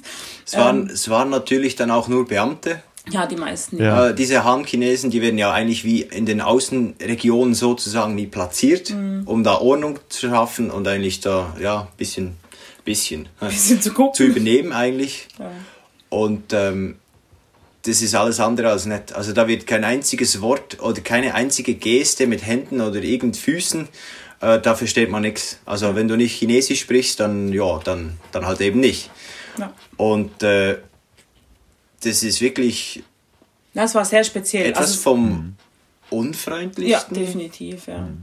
Also jetzt nicht eigentlich aggressiv oder irgendwie. Äh, ja, also ja, einfach sehr, negativ, sehr, negativ, sehr, sehr, also keine, keine negativen Reaktionen, einfach keine Reaktion halt. Mhm. Sehr speziell. Ja, ja vielleicht. Und deswegen äh, wollten wir das auch nicht länger machen. Ja, ja, ja. Mhm. Was vielleicht nicht nur nicht mehr vielleicht eine Sache von Han-Chinesen, sondern allgemein von Beamten sind, die den Auftrag haben. Diese Menschen ja. dürfen eigentlich bestimmte Dinge nicht sehen, dürfen nicht an bestimmte Orte und, und sollen möglichst schnell einfach hier kontrolliert durch. Genau. Ich glaube, ja. dass äh, mit dem Auftrag wird kein Mensch besonders äh, herzlich umgehen. Nein, das ist wie, so. Wie seid ihr überhaupt mit, mit Sprache umgegangen? Also seid ihr besonders sprachbegabt? Äh, weil gerade viele Länder, wo ihr durchgefahren seid, ist ja mit Englisch nicht so viel zu reißen. Ja, doch, also es ist eigentlich noch lustig. Du kommst, du kommst mit Englisch kommst du relativ weit. Wir haben mhm. aber auch noch ein bisschen Russisch gelernt, weil es halt. Also zwei, drei Wörter. Ja, ich du ein bisschen, bisschen mehr. ich Fünf. ein bisschen mehr, Martin. nein, nein, nein, nein, es waren schon mehr. Also ich konnte ja, so ja. ganz kleine Unterhaltungen, wirklich nur ganz so diese Basic-Unterhaltungen. Ja. ja gut, aber das ist ja oftmals schon ein Türöffner. Genau, ja. Also so, ähm, dass er mein Ehemann, also wir haben immer gesagt, dass er mein Ehemann ist. Das war damals noch nicht so, jetzt ist es so, aber damals noch nicht. Ähm, aber einfach der Einfachheit halber, damit sie das verstehen. Ähm, und halt, also wir aus der Schweiz kommen und äh, ich konnte halt irgendwie auch Essen bestellen oder solche Sachen. Also ganz kleine Dinge nur. Ich konnte jetzt nicht eine mega Unterhaltung führen, aber es hat schon geholfen. Ähm, auch im Umgang mit, mit der Polizei hatten wir da lustige ähm, Begegnungen. Und, ähm, und da, ja, das hat schon geholfen, so ein bisschen Russisch, weil es sind viele Länder, ne? es sind etwa mhm. sieben oder acht Länder, die wir durchgefahren sind, die Russisch als Zweitsprache oder als Hauptsprache in dem Sinn haben. Ähm, dann Englisch ging echt sehr gut, bis auf China. Ich meine, in Pakistan, da spricht jeder Englisch. Also vor allem im Norden. Vor allem Nord im Norden, Nordpakistan. Ja, Wahnsinn. Super gutes Englisch ja. sogar. Und, ähm, du hast gerade die Polizei ja. erwähnt. War das ein Problem? Ja, das ja. war ein Problem. Usbekistan ähm, ist da sehr bekannt dafür. Kirgisistan und Usbekistan, ähm, ich glaube so im Allgemeinen ein bisschen die, mm, die ehemaligen sowjetischen äh, Länder da, ähm, ja, halt wie das funktioniert. Die versuchen halt einfach den Leuten das äh, Geld abzuknöpfen und wenn du halt aussiehst, als ob du ein bisschen mehr hast, dann musst du halt auch ein bisschen mehr bezahlen oder zumindest versuchen sie es. Ähm, ja. Und man bezahlt mit Respekt, mit Zeit. Ähm, oder mit Geld. oder mit Geld. Und wir haben das immer zuerst versucht mit, Zeit, äh, mit, mit Respekt. Mhm. Und dann, wenn das mit dem Respekt nicht äh, nur hilft, dann haben wir halt auf Zeit gespielt. Also dann haben wir, haben wir dann halt nichts mehr verstanden. Also, ah ja, okay. Zeit, Zeit heißt, man stellt ja. sich dumm und dann, dann ja, ja. Genau. sich das einfach lange Man hin. ist mega nett ja. und lächelt immer und sagt ja, ja, ja, und immer ja, ja, ja. Und dann sagt er, ja, ja, aber du äh, straf, straf, straf, straf sagen sie immer, für eine Buße zu zahlen. Um eine Buße zu zahlen, ja. Und dann sagst du, ja, ja, ja, ja. Und das ist, äh, I love Kirgisistan, it's beautiful. und über was komplett anderes und dann irgendwie in, äh, so nach spätestens, also ich glaube, der letzte hat aufgegeben bei 45 Minuten, ja. wird es denen einfach zu bunt. Weil während der Zeit, die sie sich ja jetzt um dich kümmern und versuchen, irgendwie drei Dollar rauszukriegen, äh, haben sie keine andere Chance. Und wenn sie dann merken, ja, nee, der ist zu dumm, der, da kriege ich gar kein Geld raus, dann äh, wird sie sich ein äh, neues Hop versuchen und es da probieren. Also wir haben auf, diesen, auf dieser ganzen Reise kein einziges Mal eine, eine Bribe, wie sagt man den, ein Schmiergeld gezahlt, kein mhm. einziges Mal. und auch nie eine Buße. Also wir hatten nie eine kein Buße Bußgeld. irgendwo, die wir, ja, kein ja. Bußgeld und nie, ein, ja, nie eine, ein Schmiergeld haben wir nie genau. gezahlt. Und ich meine, Afrika ist auch nicht ganz ohne, was das anbelangt. Ähm, und ja, die Stan, also UdSSR-Länder, ähm, die ehemaligen, die sind wirklich hardcore, was das, also da oft. Und dann auch an der Grenze versuchen sie halt, du musst dich halt immer mega informieren. Ne? Was muss gezahlt werden an der Grenze? Was brauchst du für Dokumente? Du musst genau wissen, welcher Wechselkurs gilt, was du brauchst. Weil wenn du das nicht weißt, dann hast du null Chancen an der Grenze. Die werden dich sowas von übers Ohr hauen. Und die haben es halt immer so versucht, nach Tadschikistan rein. Ja. Da wusste ich genau, das sind 10 Dollar pro Motorrad, wo wir zahlen mussten. Und dann meinte er halt die ganze Zeit, ja, ja, 20 Dollar, 20 Dollar pro Motorrad. Und ich so halt, ja, ja, 20 Dollar okay, 20 Dollar. Und dann am Schluss habe ich ihm einfach 20 Dollar hingelegt für uns beide. Und dann hat er mich so angeguckt und dann hat er so gegrinst, weil er genau wusste, dass ich ja genau, ja, dass ich ja wusste, was er wollte. Okay, wenn es ne? um Zahlen geht, kann man dir keinen vormachen. Nee, nee, nee ich glaube nicht. Da ist Zehn ja immer vorbereitet. Ich bin immer vorbereitet, wenn es um Zahlen geht. Es gibt ja wunderbare Hilfsmittel, äh, dass man da ja dann über diese Facebook-Gruppen und mm. äh, was war das, Eye-Overländer dann auch vor allem, kann man sich diese Informationen dann auch äh, mehr oder weniger komplett zusammen äh, äh, holen da. Ähm, und das hilft extrem. Auch dann halt beim Auftreten, dass man halt dann äh, ein sicheres, also freundliches, aber sicheres Auftreten hat und dann halt nicht alles mit sich machen lassen tut, ja. Dass man ähm, früh an die Grenze geht. Also wir haben immer darauf geschaut, dass wir ganz früh an die Grenzposten ah, ja, kommen. Nicht spät abends, äh, kurz bevor Nein. Feierabend, ja. wenn die nervös werden. Ja, und das Problem ist nicht, dass die nervös werden, sondern dass du nervös wirst. Weil du willst dann so schnell wie möglich durch, weil wer will schon an einem Grenzposten übernachten? Ne? Mhm. Oder nicht wissen, wo, dann, wo du dann hingehst. Weil du buchst ja, also wir haben nie ein Hotel gebucht oder sowas äh, vorher. Und dann weißt du ja nicht genau, ja, schaffe ich es jetzt noch? Weil manchmal sind, ist der nächste Ort 150 Kilometer nach dem Grenzposten.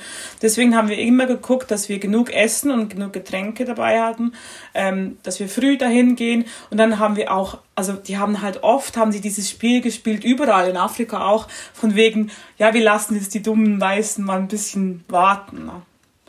Und ich, wir haben das halt voll mitgespielt. Da sind wir hingesessen, haben ein Sandwich gegessen, haben ein Buch gelesen, voll. Und dann ich mein, siehst du sie so im Büro so gucken, so, äh, was machen die denn da? Was machen die da? Und dann irgendwann so, ey, ich glaube, das bringt nichts. Dann kommt einer und gibt dir das Zeug und dann kannst du, kannst du losfahren. Aber wenn, wenn du also die Erwartung wäre gewesen, dass sie irgendwann äh, nervös werden dass wir sagen, sagt, hey, hier, komm, hier, hier ist ein Schein, genau. äh, damit genau. das ein bisschen ja. schneller geht. Ja. Ne? Ja. Okay. Und musst du, musst du halt rein, machst dir bequem und richtest dich ein, als ob du den die nächsten fünf, sechs Stunden da bist. Also wir haben zum Teil unsere Stühle und hervorgenommen, wenn es keine Stühle hatten und die einfach hingestellt und so. Und dann eben immer ein Buch oder irgendwas, dass du wirklich beschäftigt ausschaust und du völlig kein Problem hast, wenn es jetzt fünf Stunden hier geht. Und dann plötzlich geht es mega schnell. Ja. Weil es ist ja auch kein Schwein da. Das, ja, okay, das, das, nehme ich so als Tipp mit. Ne? Also auf jeden Fall ja. an der Grenze ein Sandwich und immer ein Buch. Am besten noch ein Stuhl dabei. Ja. Und genau. jetzt, jetzt vielleicht noch ein ein wichtiges Detail. Ähm, du musst dann auch wissen, in welcher Währung du wie viel bezahlen musst. Mhm. Also es gibt dann auch Länder, wo du dann halt, äh, gerade Afrika ist dann mhm. extrem. Da gibt es dann, dass du Teile von der Straßensteuer oder weiß ich, was das dann halt ist, äh, wird dann in der Landeswährung verlangt. Und du musst ja bis dahin diese Landeswährung, also du kommst ja erst ins Land rein, also du musst diese Währung schon haben, bevor du drin bist. Also musst du zuvor wechseln. Und dann aber auch die US-Dollar passend in den richtigen Scheinen dabei haben. Mhm. Weil oft gibt es dann plötzlich kein Wechselgeld. Ne? Ja, und dann schauen sie noch auf die Nummern, dass die dann die alteren 20-Dollar-Noten wollen sie dann, sie nicht, mehr, nicht, mehr, und dann ja. sind die wertlos und dann kannst du mit denen auch nicht mehr bezahlen. All solche Dinge. Mhm. Es gibt viele so Tipps und klar, du kannst natürlich völlig ungeplant ja reisen, das ist ja gar kein Problem. Ähm, und, und es gibt ja Leute, die sagen dann, ja, wenn man so viel plant oder so vorbereitet ist, dann ist es ja kein richtiges Abenteuer mehr. Aber für Martin und mich war es dann halt oft so, wir haben uns halt das Abenteuer definitiv in unseren Streckenwahlen, sage ich mal, gesucht. Also mit wirklich sehr abgefahren, sehr einsamen äh, Strecken, die wir gemacht haben, haben wir gesagt, wir müssen ja auch irgendwo, du, du, brauchst sehr viel Energie für so eine lange Reise. Das kostet dich sehr viel Energie. Das ist wirklich, sind keine Ferien. Und wenn du da irgendwo Energie einsparen willst, dann ist es meistens beim bürokratischen Zeug, weil irgendwas schiefgehen tut, dann meistens ja doch, doch noch irgendwo was. Aber je besser, dass du halt vorbereitet bist, desto stressfreier ist das Ganze auch. Ne? Weil wir sind ja nicht, wir haben ja keinen Abenteuerurlaub, sondern eben drei Jahre, wo du halt dich mit diesem Leben irgendwie abfinden musst und da kannst du dich nicht an jeder Grenze dann irre machen lassen oder Geld zahlen im schlimmsten Fall. Da hast du kein Geld mehr, da kannst du früher nach Hause. Ja, ja. ja ähm, wie seid ihr nach Neuseeland gekommen? Ja, mit dem Flugzeug, aber äh, gut, schlussendlich waren wir äh, bis ähm, Mumbai. Ja, bis Mumbai. Sind wir gefahren mit dem Motorrad ähm, und dann haben wir da äh, die Motorräder dann ähm, verschifft. Hm, das war ganz stressfrei. Also in Boxen eingepackt, ganz äh, salopp gesagt. Und äh, das war ein Abenteuer für sich, weil normalerweise geht es nur über zwei Tage, weil das braucht so viele äh, Latten und Nägel, dass also man das ja in, in einem indischen Arbeitstag ist es ja gar nicht zu bewältigen. Und äh, wir wollten das halt dann von Anfang an, haben wir gesagt, ja, wir können nicht unser ganzes Equipment das waren dann die zwei Motorräder und Zeltmaterial und weiß ich was alles. Ausrüstung. Waren ja dann vielleicht, was waren das, 30.000 wenn du alles gezahlt Dollar oder ja. so, ist ja dann auch nicht so viel mit zwei Motorrädern. Es gibt andere Reiser, die kriegen das hin mit, mit nicht das Standard-Motorrad dann so viel kostet, ja. Ähm, aber das war dann wie soll ich sagen? Das wollten wir einfach nicht in der Lagerhalle einfach rumstehen lassen. Die meinten halt, genau. halt, ja, ja, wir können das da hinstellen. Und wir so, ja, genau. Dann, und wir hatten fehlt da alles. Ne? Halt ein bisschen Bedenken, weil das sind halt Lagerhallen, die sind riesengroß und da kommen und gehen Leute. Und du kannst ja nicht alles, was du dann fein säuberlich ausgewählt hast für diese Reise, was du eruiert hast, was dann das Teil ist, was am, am, am besten passt für dich. Und dann musst du es, wenn es ja gestohlen ist, ist das eine, kann man ja neu kaufen. Aber wo kriegst du es her? Mhm. Weil du bist ja dann in Indien und dann geht's nach Neuseeland und dann geht's dann gleich weiter und äh, ja, es kostet dann, ja dann, viel Zeit im Zweifelsfall wieder dran zu ja. kommen. Wie habt ihr das genau. gelöst, dass die Motorräder Wir haben den wir haben dann halt mit dem, mit, man braucht einen Agenten in Indien, damit man überhaupt verschiffen kann. Das kannst du, das kannst du wirklich. Wir haben fast überall, sogar in Afrika, haben wir ohne Agenten alles verschifft immer. Ähm, aber in, ähm, in Indien, das geht einfach nicht. Das ist wirklich äh, desaströse Verhältnisse da an diesem Häfen. In, also Mumbai, man kann sich ja vorstellen, ein indischer Hafen, wie das so ausschaut. Also da hast du keine Chance. Und da haben wir einen Agent gehabt und dem haben wir halt ganz klar gesagt, wir wollen in einem Tag diese zwei Kisten haben. Und dann haben wir dem schon die ganzen Maße durchgegeben, wie groß und breit die Kisten sein müssen. Und da sind wir um morgens um halb acht bei dieser Lagerhalle gestanden, zum alles einpacken. Und wir mussten ja alles, also das muss man noch sagen, für Neuseeland muss alles blitzeblank sein. Ach also ja, das genau. muss aussehen so eine, wie neu. Ja, genau. Wir haben eine Woche lang die Motorräder komplett auseinandergebaut, haben alles geputzt, das Zelt, Tag und Nacht geputzt, wirklich. Dann haben wir alles eingepackt und dann kannst du ja mit dem Motorrad nicht mehr auf eine indische Straße, weil, weil dann ist alles wieder dreckig. Straßen sind ein ja, bisschen, ja. ja. die sind ein bisschen dreckiger als unsere. Dann mussten wir das auf ein Auto verladen und dann sind wir zu dieser Lagerhalle, sind da um halb acht hingestanden.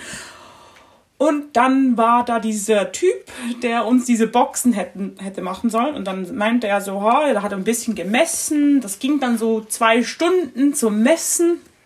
Und dann wird die ganze Zeit so, was macht denn der? Wir haben ja aller Maße schon angegeben. Und dann ist er weggefahren auf einem kleinen Roller. Und dann ist er nach zwei Stunden wieder zurückgekommen mit einem Brett. So. Und dann hat er das so ja. hingehalten. Dann meinte er so, ist dies okay? Und wir so. Ja, was? das ist okay, aber es braucht noch ganz viel mehr davon.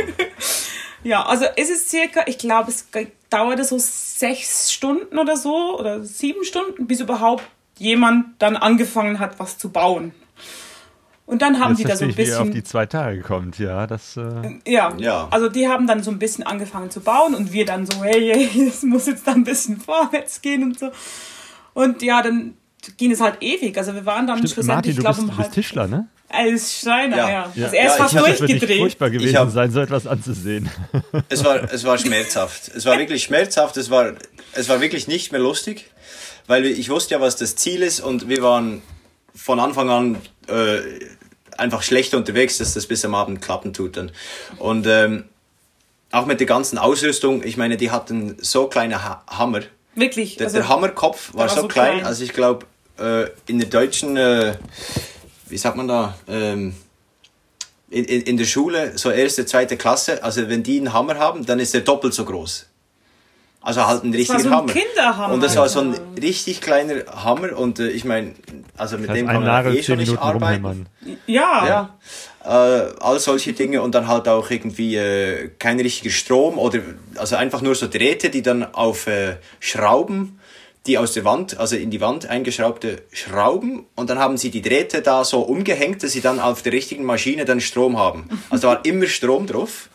Das war ein bisschen gefährlich. Also das war kaum zum Zuschauen. Und dann hatte einer- irgendwann wurde es dann dunkel und wir Ja. ein bisschen nervöser und haben dann immer hin und her telefoniert und allen Kontakten, wo wir konnten, dann auch Druck gemacht.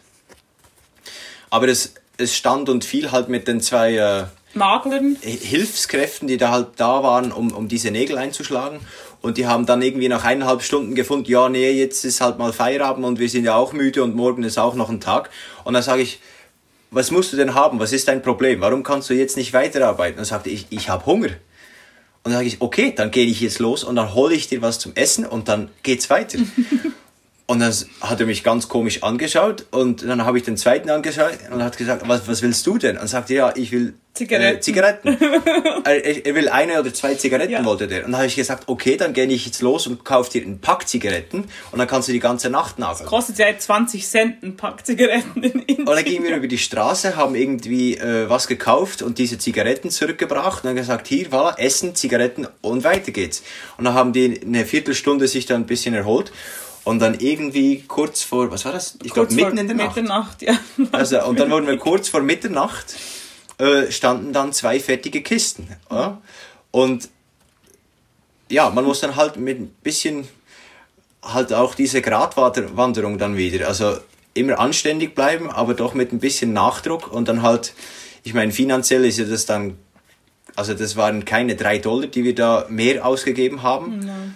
Und ich glaube, die hatten dann auch eine riese Freude, dass sie da eine ganze Pa- äh, Schachtel Zigaretten hatten. ähm, Und ihr hattet die Freude, Ja. dass ihr endlich eure Kisten, Kisten eine habt, oder genau, zwei ja. Kisten da für eure Motorräder zum Verschiffen Ja, zwei nach Kisten, Neuseeland genau. hatten. Ja. Die Ja, kamen ich, dann äh, aber mit ich- einem Monat Verspätung an. Okay, ja. Ich wollte, ja- ich wollte ja auch mal äh, Tischler, Schreiner werden. Habe auch eine Ausbildung angefangen und nach vier Monaten äh, meinte mein, ähm, mein Meister damals, nee, äh, Sie sind zu langsam. Ich überlege, ob ich nicht doch eine Karriere äh, in Mumbai am Hafen hätte machen können. Dann wärst du aber sehr schnell da. Ne? ja. Also wir hatten einer, einen, einer der Typen, der konnte nicht von, äh, von der Seite her nageln. Der hat Ja. einfach den Nagel nie getroffen von der Seite, der musste immer von oben nach unten nageln. Und der, hat, der konnte halt dann auch nur von die, die, den Deckel quasi drauf nageln. Das hat Ja. er einfach nicht geschafft. Die Seiten, ich mein, die, bei den Seitenbrettern konnte er halt noch nicht helfen. Ja. Und das war dann halt wirklich schwierig dann äh, zuzusehen. Und Mhm. den Hammer wollte er aber auch nicht abgeben. Martin hätte ja selber genagelt. Ne? Und ich hätte ja viermal so schnell genagelt, aber der wollte den Hammer nicht hergeben. Und äh, da war ja auch kein Licht in dieser Halle. Und da sind wir dann halt Mit den Xenia und ich Handys. drumherum gestanden und dann mit den Handys äh, gezündet, dass da, also nee. Das aber muss ja, ein großes Fest gewesen sein, als ihr dann irgendwann in Neuseeland eure Motorräder wieder aus diesen Kisten rausgeholt habt.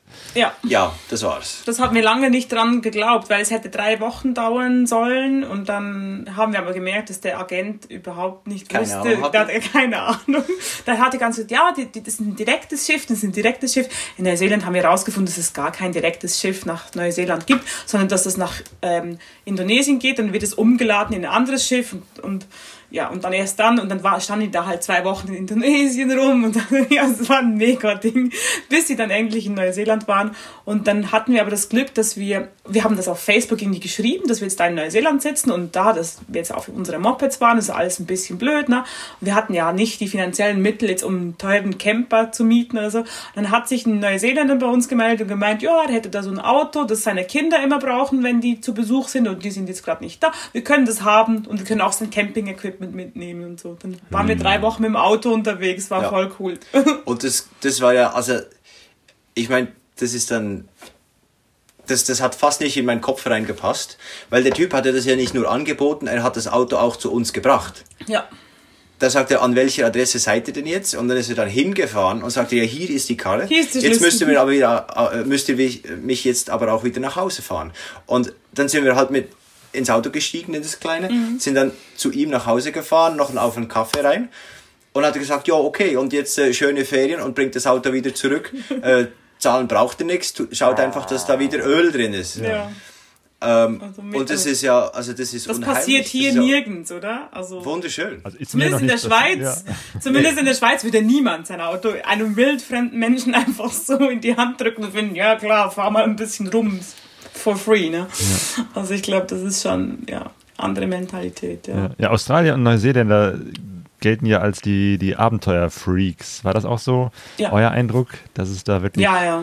ein großes Verständnis für den Spaß am Abenteuer, am Offroad-Fahren, am raus in die Wildnis fahren gibt? Ja, nicht unbedingt für fremde Länder, das ja nicht. Die, die, die das gerade ich meine, die sind so weit von allem anderen entfernt, dass die ja, ja brauchen sie ja nicht. oft, ja, und die wussten auch oft nicht mehr, wenn wir aber gesagt haben, ja, wir sind jetzt äh, bis nach Australien gefahren. Was ja nicht stimmt in dem Sinn aber schon halt. Na, so weit wie es halt ging, sind wir gefahren und dann logischerweise mit dem Schiff und mit dem Flugzeug und was auch immer. Da meinten die immer, nee, das geht doch gar nicht.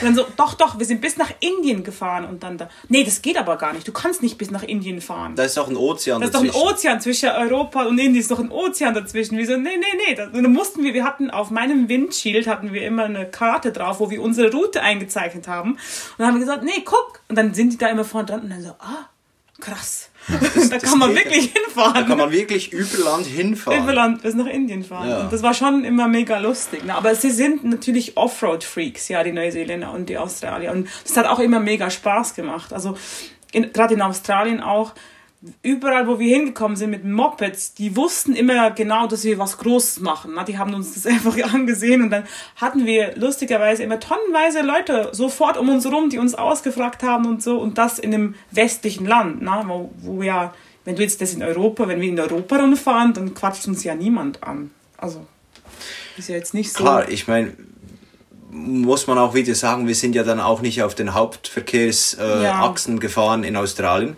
Also sind wir dann irgendwie wo äh, beim Outback irgendwo hinten links wieder abgebogen. Und dann gibt es halt diese Kultur, diese äh, Grey Nomads, also die pensionierten ja. Australier, die sich dann ähm, zum Teil das Haus verkaufen, zum Teil vermieten sie es äh, und sich dann äh, Caravans, also oder, also vier mal vier Caravans, vier mal vier, also riesen Toyotas, äh, vier mal vier kaufen und dann einen Anhänger ran oder irgendwie sonst was Krasses auf Räder. Und dann fahren die halt einfach rum. Mit dem, mit dem schönen Wetter, mit, den, mit dem mäßigen Wetter in Australien einfach ihre Kreise drehen. Und es gibt eine wie soll ich sagen, es gibt sehr viele ähm, so, ja, Campingplatz ist schon fast falsch. Ja, so, ist ja kein... So wie Plätze, wo, wo dann die eigentlich für, für sehr günstig oder gratis bleiben können. Und das ist dann meistens in den ganz kleinen Dörfern draußen im Outback, die dann sonst überhaupt kein Business mehr haben. Und da gibt es dann diese eine Tankstelle, die noch eine Grünfläche hat, oder da war es mhm. mal grün vielleicht. ähm, aber da halten die dann an und da kaufen die dann auch ein und dann bleiben die auch, weil, weil man gratis äh, bleiben kann. Und dann kann auch das Pub wieder mal zwei, drei Biere raus äh, äh, verkaufen. Und so bringen die eigentlich so, so ein bisschen das, das Business ähm, in die, diese kleinen Dörfchen rein. Genau, und, und haben dann eine Infrastruktur, die ihr dann als Traveler auch sehr gut nutzen könnt. Ne? Genau, ja. Genau, und die, ja. die, die, die, die kennen sich ja gut mit dieser Reiseszene aus und die haben uns halt auch immer gesagt, ja, die sehen ja gar nie Motorräder da draußen. Also es ist auch so, wir waren extrem erstaunt. Wir sind ja einmal um ganz Australien rum. Wir haben wirklich, ja, wir haben über 40.000 Kilometer in Australien gemacht. Also wir waren auch über ein Jahr in Australien. Wir haben ziemlich viel in Australien gemacht. Und wir haben so wenig Motorradfahrer angetroffen. Ja. Fast keine. Aber es ist natürlich schon, es ist ein unwirkliches Gebiet. Du bist sehr lange ohne Wasser. Du musst immer, wir, haben, wir mussten immer mega viel Benzin da, dabei haben. Also immer so für 600, 650 Kilometer Benzin dabei haben. Immer Essen für vier, fünf Tage. Immer Wasser für mindestens drei Tage musst du dabei haben. Wie habt ihr das mit Benzin und Wasser gehabt? Also hattet ihr, habt ihr euch dann irgendwie Zusatzkanister gekauft, die ihr dann mhm. irgendwie so ja. dran geschnallt habt? Genau, ja. Genau, da haben wir dann ähm, wir hatten erst, in, erst in Australien, Anfang erst, ja. in Australien haben wir dann nochmal äh, äh, extra Benzinkanister dazu gekauft und dann auch das Gepäck nochmal ein bisschen umgebaut. Mhm. Ähm, also ist auch so, dass man sich dann auf dem jeweiligen Kontinent auch ein bisschen anders einrichten äh, also, muss oder also sollte muss, vielleicht, ja. Kann, äh, ja. müssen tun wir nicht, aber ähm, für uns, diese Strecken, die wir fahren wollten, brauchten wir das extra Benzin Und da hatten wir dann vier Zusatzkanister. Ja, und dann und 10 Liter Wassersack hatten wir dabei und nochmal ein Kanister mit Wasser. Also nochmal dreieinhalb Liter Wasser. Und plus natürlich die Camelbags am Rücken. Ähm, und dann je nach Strecke haben wir dann noch einfach zusätzlich mit Wasserflaschen noch Wasser mitgenommen, wenn jetzt, äh, wenn wir gesehen haben, dass wir zum Teil dann wirklich vier, fünf Tage halt wirklich ähm, weg waren. Und wir hatten auch einen Wasserfilter dabei, das auch ganz, also war für uns extrem wichtig, überall, wo wir waren, ob jetzt Afrika, Australien oder auch äh, entlang der Seidenstraße. Wir haben extrem viel Wasser gefiltert. Wir haben eigentlich so wenig Wasser wie nur nötig gekauft. Also eigentlich fast nie eine Wasserflasche ja. gekauft, sondern eigentlich immer einfach mit dem Wasserfilter, wenn wir irgendwo einen Fluss, einen Bach, einen Teich, was auch immer gefunden haben, haben wir Wasser gefiltert. In das Indien zum Beispiel cool, das Hotelwasser. Ja. Also, ja. Ja. Das ist natürlich cool, weil dadurch habt ihr wahrscheinlich eine ganze Menge so an Plastikflaschen eingespart, die man sonst Definitiv. Das war uns auch würde. wichtig, ja, weil diese Länder haben kein Abfallsystem und haben ein Riesenproblem mit Plastik. Ne? Mhm. Und, das ist natürlich der noble Gedanke, äh, der andere Teil ist einfach, ich muss es ja nicht bezahlen. Ne, das auch. Ja, ja, ähm, ja in, in anderen Sendungen haben wir uns oft äh, äh, gefragt, eine Wasserfilter, braucht man das? Also man braucht es ja eigentlich nicht, weil du kriegst ja überall äh, gutes Wasser. Mhm. Ähm, aber der Gedanke ist natürlich nochmal sehr, sehr gut, wenn man einfach das Wasser, was in der Natur da ist oder aus dem Wasserhahn kommt, äh, mhm, dann ja. nimmst und dann filterst, äh, sparst du Geld und schonst die Umwelt. Ja, genau. wobei ich muss schon sagen, also wir haben den Wasserfilter ganz dringend, ganz oft gebraucht, weil wir so remote weg waren, dass wir verdurstet wären, wenn, wir, wir hätten gar nicht so viel Wasser mitschleppen können. Also wir haben in Afrika aus wir haben also braunsten Flüssen raus Wasser gefiltert, weil wir Wasser brauchten. Die, die Seen oder die Flüsse, äh, in einer Strecke vor allem, auf, ja. über die grüne Grenze ja. äh, zwischen Kenia, Kenia und Äthiopien, Äthiopien ja. da waren Brunnen, die auf Eye-Overlander eingezeichnet sind. Ähm, und die waren für uns äh, eigentlich lebensnotwendig. Mhm. Also wir waren abhängig von den Brunnen, die da eingezeichnet waren. Und es hätte nicht gereicht. Also nicht mal vielleicht. Also ihr habt sozusagen die, die, Strecke euch angesehen gehabt und habt von vornherein einkalkuliert, da sind ein paar Brunnen und die brauchen wir, ja. weil sonst äh, werden wir nicht ja. genug Wasser haben. Es ist 45 genau. Grad da und das über Tage und extrem, extrem anspruchsvolles Gelände. Und ähm, ja, und ich meine, das Wasser, das trinken die Einheimischen ja vielleicht direkt vom Brunnen, ne? aber das können wir nicht. Also wir sind zwar beide ziemlich abgehärtet, was ähm, vielleicht nicht so reines Essen und Wasser anbelangt, aber das würdest du nicht überleben, wenn du da als äh, nicht äh, Einheimischer von diesem Wasser einfach so trinken würdest. Das, äh, was für ein Wasserfilter habt ihr? Ähm, von MSR ähm, Guardian heißt Guardian heißt er, genau. Das ist eine ganz äh, spezielle Entwicklung. Mit der, Na äh, mit der Navy haben sie das zusammen entwickelt. Das Problem ist, ist äh, es gibt ja die Schweizer Filter, die Katadin mit ähm, Keramik. Das Problem ist aber, die sind nicht, ähm, also sie sind empfindlich gegenüber Schlägen, die können Haarrisse entwickeln, weil sie ein Tonkörper ist. Und das andere Problem ist, ist dass die gefrieren, wenn es, ähm, also beziehungsweise es gefriert natürlich alles, wenn es nass ist, aber ähm, die, die, das spaltet die natürlich, wenn, mhm. weil der Tonkörper dann einfach zerplatzt und du siehst das nicht. Ah, ja. Das also, gibt Haarrisse und dann vergiftest du dich eigentlich an. Ach so, weil es dann von innen gar nicht mehr richtig filtert, weil da lauter Risse genau. sind äh, und ja. du merkst gar nicht, dass mhm. du da. Äh, okay, das heißt, MSR ist da besser. Ja, und der ist auch nicht nur bei Bakterien wirksam, sondern auch bei Viren. Also der filtert beides raus. Der hat eine, die kleinste Nanogröße an Filtermöglichkeit, die es gibt. Der, der Filter kostet natürlich ein bisschen was. Der hat, glaube ich, so circa 400 Euro gekostet. Aber der, mit dem kannst du über 10.000 Liter Wasser filtern. Und wir haben den so oft gebraucht. Also ja. wirklich, wirklich viel. Ähm, ja, und deswegen würden wir den sofort, hätten wir den sofort wieder gekauft. Das Oder wir können es auch empfehlen, wenn jemand wirklich so ein bisschen mehr in Expeditionsstyle unterwegs ist und halt eher weniger jetzt immer sich auf die Leute konzentriert und zu den Leuten hingeht, wo man halt vielleicht auch sauberes Wasser bekommt, sondern halt wirklich auch ein bisschen weg will vom Ganzen. Brauchst du schon einen Wasserfilter, glaube ich. Genau. Wir sind ich mittlerweile glaub, in, in Afrika äh, angekommen. Ja. Ne? Ihr seid über Australien dann äh, nach äh, Südafrika, also an die Südspitze und seid dann mhm. von unten raufgefahren Richtung Norden.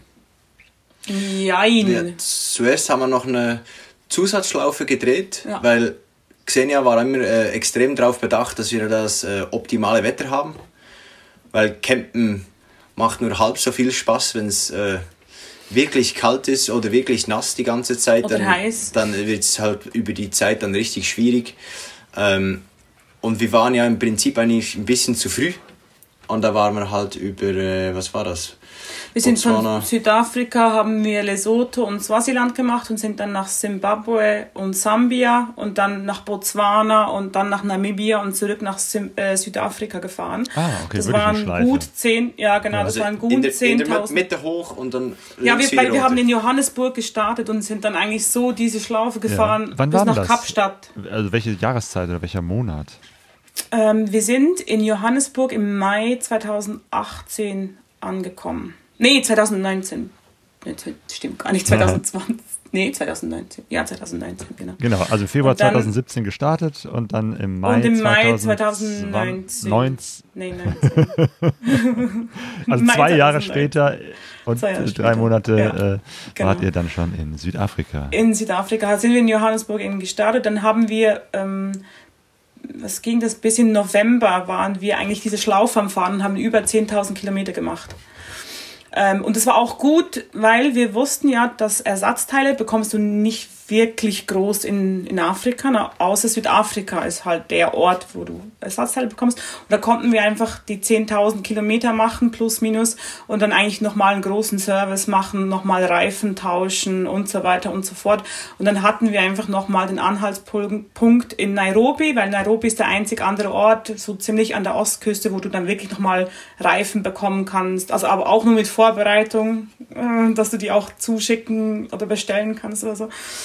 Und da wir ja viel Offroad fahren, haben wir ja auch das äh, Bedürfnis nach speziellen Reifen. Wir können jetzt nicht einfach irgendeinen Reifen drauf machen, weil das geht dann einfach nicht für bestimmte Welche. Reifen habt ihr genutzt? Äh, also unterschiedlich. Wir Ja. haben dann auch ähm, ausprobiert. Ich bin dann immer fürs Ausprobieren und komm her, wir machen doch das mal. Mhm. Und äh, Xenia ist dann mehr, nee, ich will den und den Reifen, weil der gefällt mir besser oder das ist mein Lieblingsreifen oder so. Mhm. Und ähm, also jetzt ist dann auch wieder je Kontinent dann ein bisschen anders. Ja. Ja.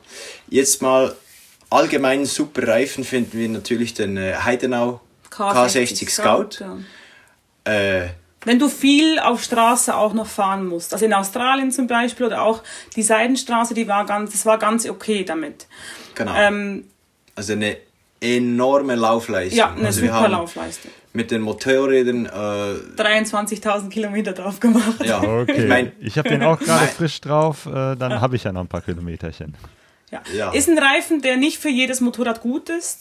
Also wenn du viel Power hast auf dem Motorrad, bin ich ziemlich davon überzeugt, dass du nicht glücklich bist damit. Aber bei unseren Einzylindern ist es ein Genau, tipptopper 48 Reifen. PS. Äh, Genau. Ja. Ja. also da gewinnst du kein Rennen mit, das ist ja klar. Äh, wer mehr Laufleistung will, der ähm, wird nicht gleich viel Grip haben. Gibt's nicht. Weil wir Ähm, wollten eigentlich, unser Lieblingsreifen vorher war der TKC 80, also Von den Continental. Continental. Aber der hat halt äh, bedeutend weniger Laufleistung, ist viel ein weicherer Reifen. Deswegen haben wir uns entschieden, dass wir das einfach nicht, das Risiko nicht eingehen wollten für die Seidenstraße, weil wir wussten, dass wir erst in Kirgistan diese, diese Reifen wechseln konnten. Ja, Ja. genau.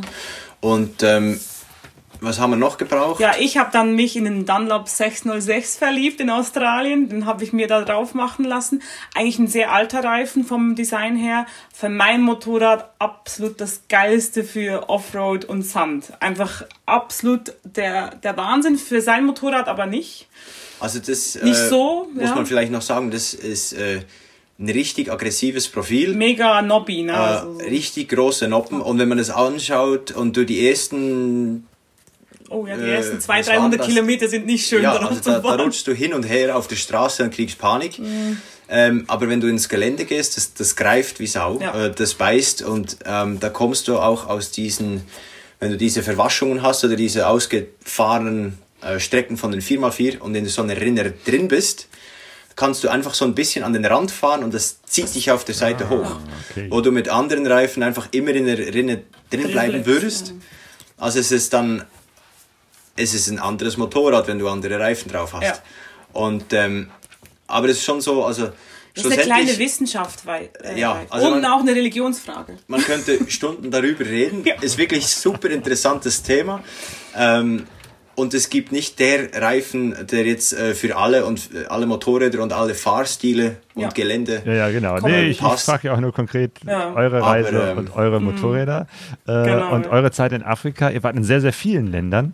Ähm, Ja. Welches äh, ist, war für euch so das, das Spannendste in Afrika? Von allen. Ah, in Afrika. Afrika. Ich glaube, Namibia war ein großer Favorit von uns. Ja. Ja. Da haben wir super tolle Offroad-Strecken gefahren. Ähm, Das heißt, glaub, ihr habt also- Spaß am Sand. ähm, das würde ich so nicht sagen. Das ist so eine Hassliebe. Ja, wir sind dann richtig glücklich, wenn wir hinten auch wieder rauskommen. Rauskommen. Ja. Ähm, ah, wie soll man das erklären? Es ist was, was wir bis heute noch nicht richtig gut können, muss man so sagen. Ähm, es ist was, was wir immer noch daran arbeiten. Ähm, es ist aber auch etwas, was das Reisen extrem mühsam macht. Und du kommst extrem langsam voran. Es ist aber eine richtig große Herausforderung.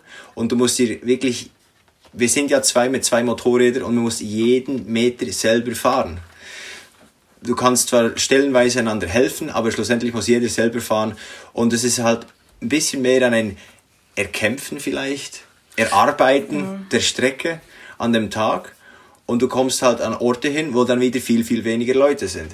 Ist meistens so. Ja. Ich glaube, Ja, das ist so ein bisschen diese Kombination, Ja. dass wenn du halt äh, irgendwo alleine sein willst, musst du halt die Wege gehen, wo weniger Leute schon durch waren.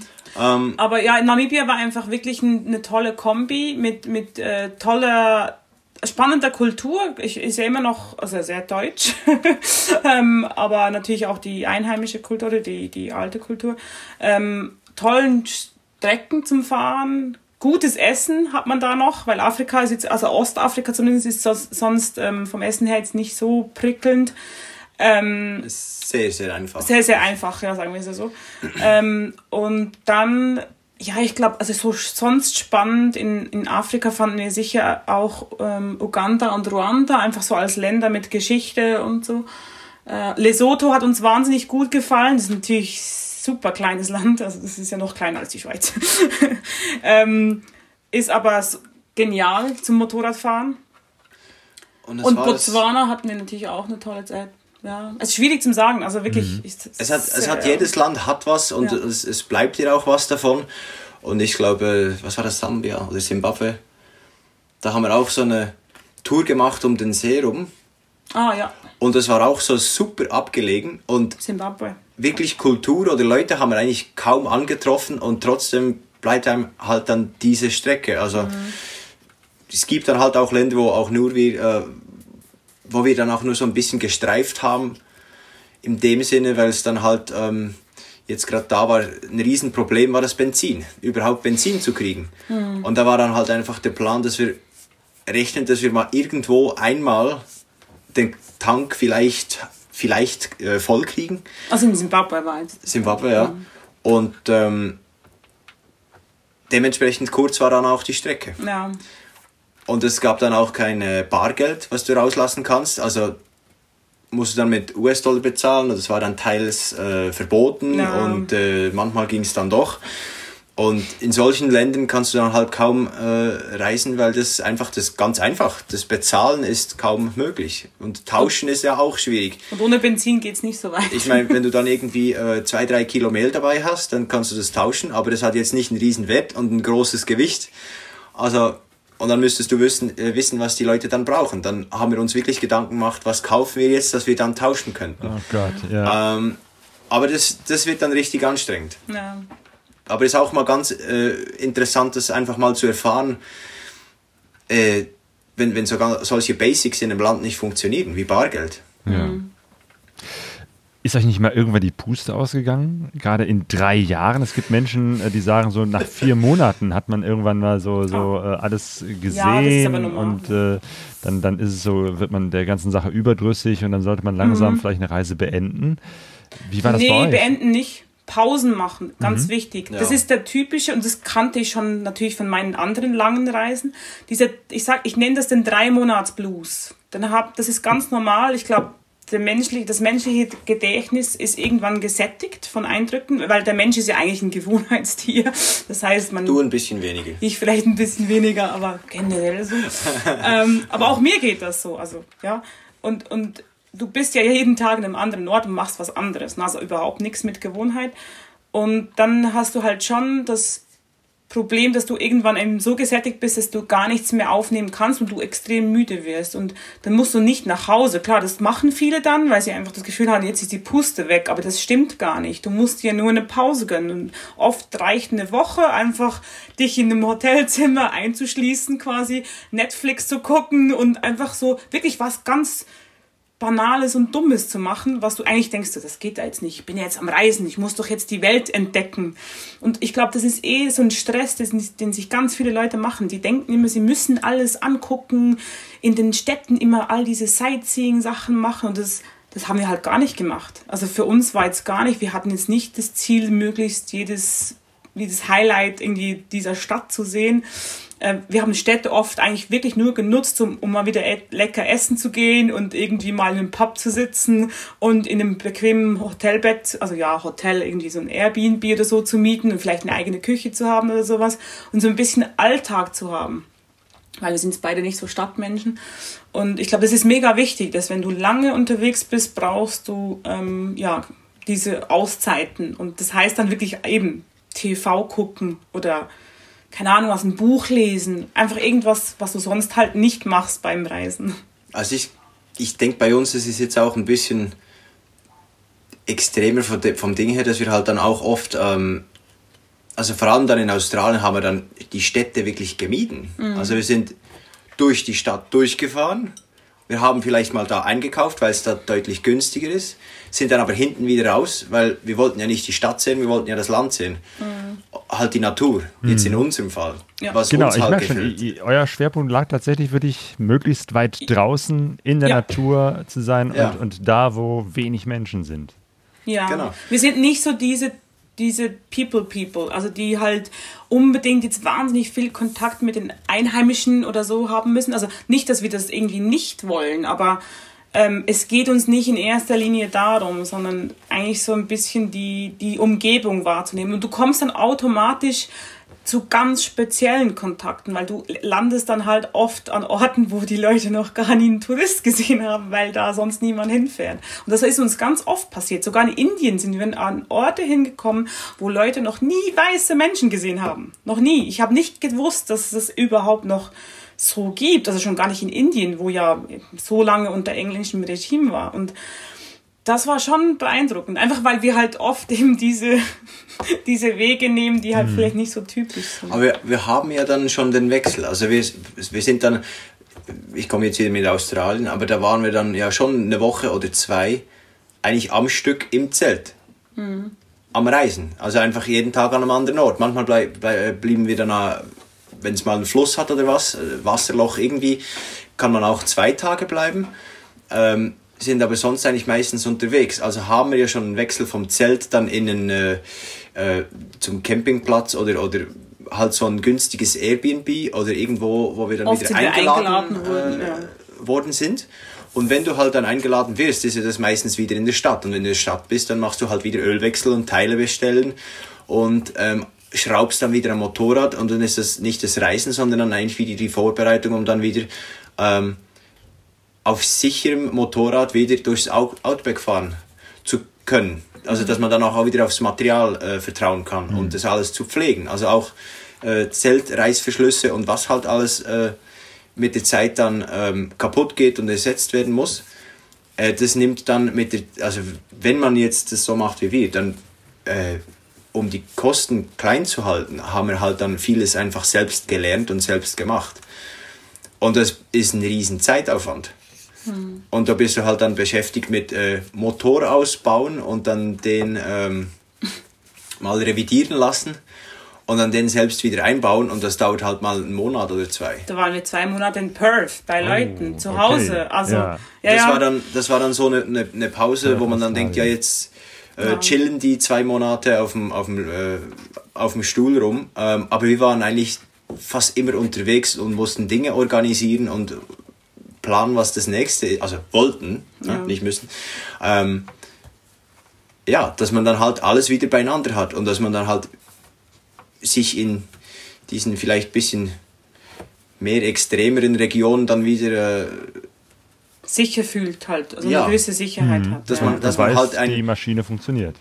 Ja, genau, weil das ist wirklich halt, äh, es, also bei diesen Strecken, die wir zum Teil gefahren sind, ging es halt wirklich darum, wenn die Motorräder versagen oder unser Equipment versagt, dann geht es dann plötzlich um Leben und Tod. Das ist dann plötzlich nicht mehr lustig, weil wir so in extremen Witterungsbedingungen und auf so extremen Routen sind. Jetzt in Australien nicht. Wir hatten ja auch immer so einen, ähm, so einen Satelliten-Messenger dabei ähm, für den Notfall oder wo wir auch unsere Familie benachrichtigen konnten, wenn wir mal drei, vier Wochen keinen Empfang hatten, wo wir sind und so.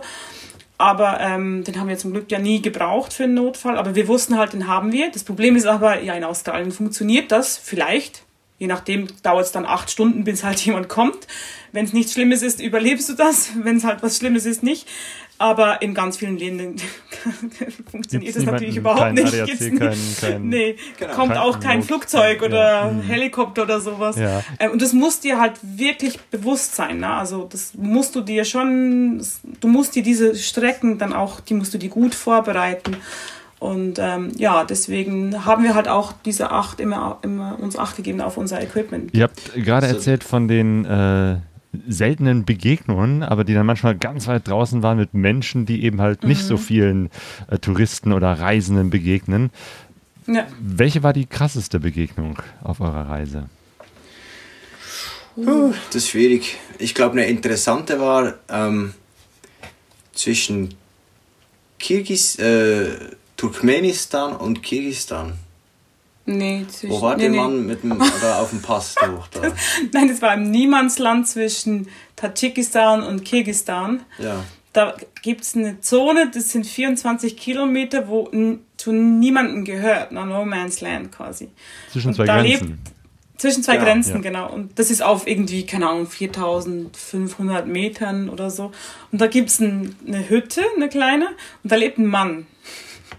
Alleine. Alleine. Und der hat uns halt gehört, ne? Ich meine, diese Grenze wird logischerweise ja nicht mega oft frequentiert da. Ähm, und der hat uns halt gehört und dann ist er aus dem Haus gerannt und wollte halt, es war so lustig, der konnte ja kein Englisch und der wollte halt unbedingt irgendwas wir haben nicht ganz verstanden zuerst was, aber der wollte unbedingt Musik von uns auf sein Handy. Der hatte so ein altes, kaputtes Handy, wo aber auch ein Smartphone war. Und der wollte halt Bilder und Filme und Musik, damit er sich beschäftigen kann, quasi da. Und wir haben natürlich nicht rausgefunden, wieso das er da lebt. Ich meine, wer lebt denn da? ähm, aber ja, und das war schon noch so eine lustige Begegnung. Also ich meine, der, der Pass war verschneit. Wir konnten kaum drüber fahren. Ja. Es war eisig glatt. Ähm, es war absolut äh, menschenwiderlich, kann man schon fast sagen. Und diese kleine Hütte, also ich weiß nicht, wie man da eine Nacht überstehen kann. Und also das war so aus dem Nix und keine Ahnung, also da, ja, da sind wir dann zwischendurch schon ja, so sehr interessanten Gestalten äh, begegnet. Ja. begegnet In ja. Afrika natürlich haben wir viele Tribes angetroffen, halt im Busch, ne, wie man das so äh, wie das halt so ist. Die leben ja meistens halt irgendwo in der Wüste, diese Leute. Wir haben Himbas in Namibia angetroffen, an Orten, wo natürlich selten mal Touristen sind. Also da ist jetzt schon eher mal Touristen, weil Namibia ist jetzt nicht so äh, untouristisch, aber trotzdem nicht so viele Leute. Aber ich glaube, ähm, gerade auch an der grünen Grenze zwischen Kenia und Äthiopien, wo wir da durchgefahren sind, sind wir in ein kleines Dorf gekommen und, und alles so bunt ge gekleidete Frauen, oben ohne, also wie die halt da rumlaufen mit so Ketten und so. Und die hatten eine Wasserpumpe und es war so heiß. Wir haben so geschwitzt und ich wollte einfach nur meinen Kopf waschen gehen. Ich hatte so heiß, ich musste mich abkühlen und bin da, wir sind da hingefahren und die haben uns natürlich alle, alle angeguckt und als ich meinen Helm weggenommen habe, die gesehen hat, dass ich eine Frau bin, die fanden das so toll. Das ist mir eh oft passiert natürlich, dass diese Frauengruppen in diesen Ländern, ob jetzt in Indien oder keine Ahnung, in Pakistan oder in, in Iran oder was auch immer, wo ja im Iran ja sogar es ist verboten für Frauen Motorrad zu fahren. Ne? Ähm, die Freude, die diese Frauen gehabt haben, mich zu sehen, als Frau auf so einem Motorrad, das war immer unglaublich und, und die fanden das so lustig, dass ich jetzt da einfach, ich bin hingegangen, habe mir halt mit, mit dem Wasser das Gesicht gewaschen und so und du kannst dich ja überhaupt nicht mit diesen Leuten unterhalten. Also da hast du wirklich, das, das geht überhaupt nicht äh, von also, Sprachbarrieren. Vielleicht nicht jetzt in Worten. Ja, du kannst dich halt nur so mit Gesten. Aber es ist unglaublich, wie viel das du mit Gesten äh, eigentlich ausdrücken kannst. Ja. Und ähm, also zum Beispiel bei der, bei der kleinen Lady, die, die Inderin. Oh ja, das ist lustig. Die das erste Mal eine, eine, eine weiße Frau gesehen hat. Ja. Die hat dann auch Xenia so am Arm gekniffen um zu sehen, wie denn, wie denn die weiße Haut sich anfühlt. Mhm. Und, und dann hat, haben, äh, haben die beiden miteinander ein bisschen gesprochen und Xenia hat dann ihr versucht zu erklären, dass sie halt jetzt diese komische Hose anhat mit den Kniepolstern. Um also sie hat es gemerkt, wenn sie, dass ich halt wenn, sie, so wenn sie umfallen würde. Und hat dann auf das Motorrad gewiesen und dann halt so eine Umfallbewegung und dann auf die Knie gezeigt, dass das gepolstert ist und hat, hat sie das angefasst und wir denken, die hat es dann auch verstanden. Ja, ich glaube schon. Hat, ja, ja. ja. Sie hat das dann genickt und so ein bisschen Theater gespielt, um. Ja, ja, und dann ja, hat, sie so, klar. hat sie so gezeigt, so, ah, du musst stark sein für ah, dieses, weil sie, sie, also die Frau, die kam mir, ich glaube, die war gerade knapp Brusthöhe von mir. Das war so eine kleine alte Inderin, die wirklich einfach so mega klein war. Und ja, du hast halt viele so interessante Unterhaltungen wie mit, ähm, mit, äh, mit der ähm, Hammerfrau, mit Gutta. Ah, ja mit Gatto. Gatto ich glaube, das war, glaube ich, die, die bewegendste Bewegung mit einer ja. Hammerfrau in Äthi Südäthiopien war das. Ähm, die war da, wir waren ähm, in einem Hamer Community Camp. Die Hamers sind ein, ein Volk aus Äthiopien, eines der vielen, vielen Völker, die es da ja gibt. Ist ja der Ursprungsort der Menschheit, sagt man ja auch ein bisschen. Und es ist wirklich krass, dass er diese kulturelle Vielfalt da. Und wir waren da in diesem Hammer, äh, also Camping, kannst du dir nicht sagen. Unter den Bäumen da. Unter den Bäumen da. Und dann kam diese Frau mit ähm, Lederrock, also halt aus Tierleder genäht, dann mit ihrem Baby im Arm und hat da, ähm, die wollte etwas flicken lassen von, von, der, von der Frau, die da dieses Camp betrieben hat oder gewohnt hat. Und dann hatten sie kein Nähzeug oder nicht so gutes und dann habe ich ihr mein Nähzeug geschenkt, also ihr das mitgebracht, weil ich noch so viel hatte. Und die haben sich gefreut und dann, wir, eben, wir konnten uns ja nicht unterhalten, überhaupt nicht. Aber dann haben wir, sind wir hingesessen und wir waren drei Stunden, haben wir uns unterhalten, ohne uns zu unterhalten. Mhm. ähm, und das war Wahnsinn, weil ich wusste, dass die Hamer, ähm, die finden, Kü für sie sind Kühe alles. Also die, die haben keine Bezeichnungen für Farben, sondern der Himmel hat den, das gleiche Wort wie eine Farbe von einer Kuh. Also es geht dann, glaube ich, ein bisschen mehr um das Muster. Ja, um das Muster. Alles hat Muster, ah, stimmt, wie weil, von weil Kühen. Kühe ja manchmal vom Muster her aussehen wie Wolken. So wie, wie Wolken, ja, genau. Ja, und, genau. und die Kühe sind wirklich ihr Hauptding. Ne? Und ich wusste, dass ich irgendwo noch Postkarten, also so Brief, äh, wie heißen diese? Postkarten, doch, ja. äh, von früher ne? ähm, dabei hatte von der Schweiz. Ich habe extra ganz viele Postkarten so mit typischen Schweizer Bildern dabei gehabt. Und dann habe ich ihr die Kühe, weil wir haben ja ziemlich viele Kühe in der Stadt. Äh, und da habe ich ihr diese Bilder von diesen Kühen gezeigt. Und unsere Kühe sind ja riesig, ne? und die Milchkühe. Und ihre Kühe sind ja ganz klein und mager und so. Und dann, die hatte so eine Freude an diesen Kühen und hat sie, wir haben uns unterhalten, sie hat mir auch erklärt, wie der kleine Junge heißt und am Schluss hat sie mir, hat sie mich umarmt und mir einen Kuss gegeben auf die Wange und die sind ja voll so Ockerfarbe, also ich war dann ganz braun überall und dann hat sie mir eine, die haben so ganz speziellen Schmuck, ganz viel Schmuck haben die. Und dann hat sie mir eine der Ketten geschenkt und hat so ein Wort gesagt und ich habe es halt nicht verstanden. Und die arme Frau, die da dieses Camp geführt hat, die hat ganz, ganz wenig Englisch gekonnt, wirklich fast nichts. Und die hat, ich habe sie dann gefragt, ich habe gesagt, was hat sie gesagt? Und sie hat gesagt, ich sei jetzt ihr Freund. Ah. Und das war so eine, ja. Das war so berührend, einfach ja. weil wir wirklich, wir saßen da drei Stunden im Schatten und haben uns eigentlich unterhalten. Aber eben, wir konnten ja wirklich, wir haben kein gemeinsames Wort. Und das, das war, geht trotzdem. Ich glaube, da war kurz davor noch diese Peinlichkeit, dass in Äthiopien halt viele oh. dieser Tribes dann, ich sag mal, touristisch schon fast ein bisschen ausgebeutet werden mm. oder halt dann einfach total auf das, das Geld abfahren. Ja, ja so, so, mm. so einen folkloristischen Theater auf Ja, ja, genau, so. da gehen die Leute dann die Fotos ja. machen von und diesen, jeder ja. Und jeder will halt, jeder will halt Geld von dir. Mhm. Und ähm, sie sagte dann, ähm, zu mir hat sie dann gesagt... Äh, Bodo. Bodo. Ja, Bodo. Und das war der Name vom Kleinen. Und aber am Anfang habe ich verstanden, verstanden, Foto. Ah. Also ich soll ein Foto von ihr machen, aber wenn nee, du ein Foto machst, musst du dann, zahlen, musst, du, ne? dann ja. musst du bezahlen. Ja. Und dann habe ich gesagt, ja nein, aber ich habe kein Geld oder ich will nicht bezahlen ja, für das Bild. Also er will kein Bild machen. Und das war mir dann eigentlich äh, sehr peinlich später, weil ich dann gemerkt habe, dass sie ja kein, ja. sie wollte ja kein Geld, sie wollte äh, sich nur unterhalten mit uns. Ja, sie hat, wollte nur um, ihren ähm, Sohn vorstellen. Ja, so. ja was für eine schöne Begegnung. Ja, mega. In Äthiopien. Und das war ja auch mhm. das äh, letzte Land eurer Reise. Dann genau. äh, musstet ihr abbrechen. Plötzlich brach äh, die Corona-Pandemie in eure äh, Reise hinein. Wie, wie war das? Mhm. Äh, ein Schock. Ja. Mhm. Also wir, Xenia war natürlich wieder mal ein bisschen dem Ganzen voraus und hat es schon ein bisschen sehen, sehen kommen. Ja, ja über die Nachrichten wahrscheinlich, ne? Genau. Ja, nee, ich habe das schon vorher, ich habe schon im Dezember habe ich das schon recht stark beobachtet, was in China passiert. Oh, okay. Und habe so gedacht, viel. ja, gut, ich habe gedacht, ja gut, also das ähm, hört sich schon ernst an, man hat diese Bilder gesehen und so. Und habe gedacht, ja gut, wenn das, wenn das irgendwo in Europa eintrifft oder eben, ja, irgendwie sich ausbreitet, ähm, dann äh, könnte das schon eine Panik verursachen. Und habe das halt dann so ein bisschen immer wieder mitverfolgt. Wenn wir mal Internet hatten, habe ich halt ein bisschen geguckt und so. Und dann hast du schon so im Februar, wo jetzt dann, habe ich schon immer so mehr das Gefühl gehabt, so, mm, mm, mm, was passiert, oder? Aber wir haben natürlich immer gehofft, dass es weitergeht und ähm, haben da eigentlich auch geplant, weiter in den Sudan. Wir haben schon die Sudan-Visas ähm, beantragt und so. Und ja. ähm, waren bei der Danakil-Wüste oben, ähm, in dieser speziellen Region von Äthiopien.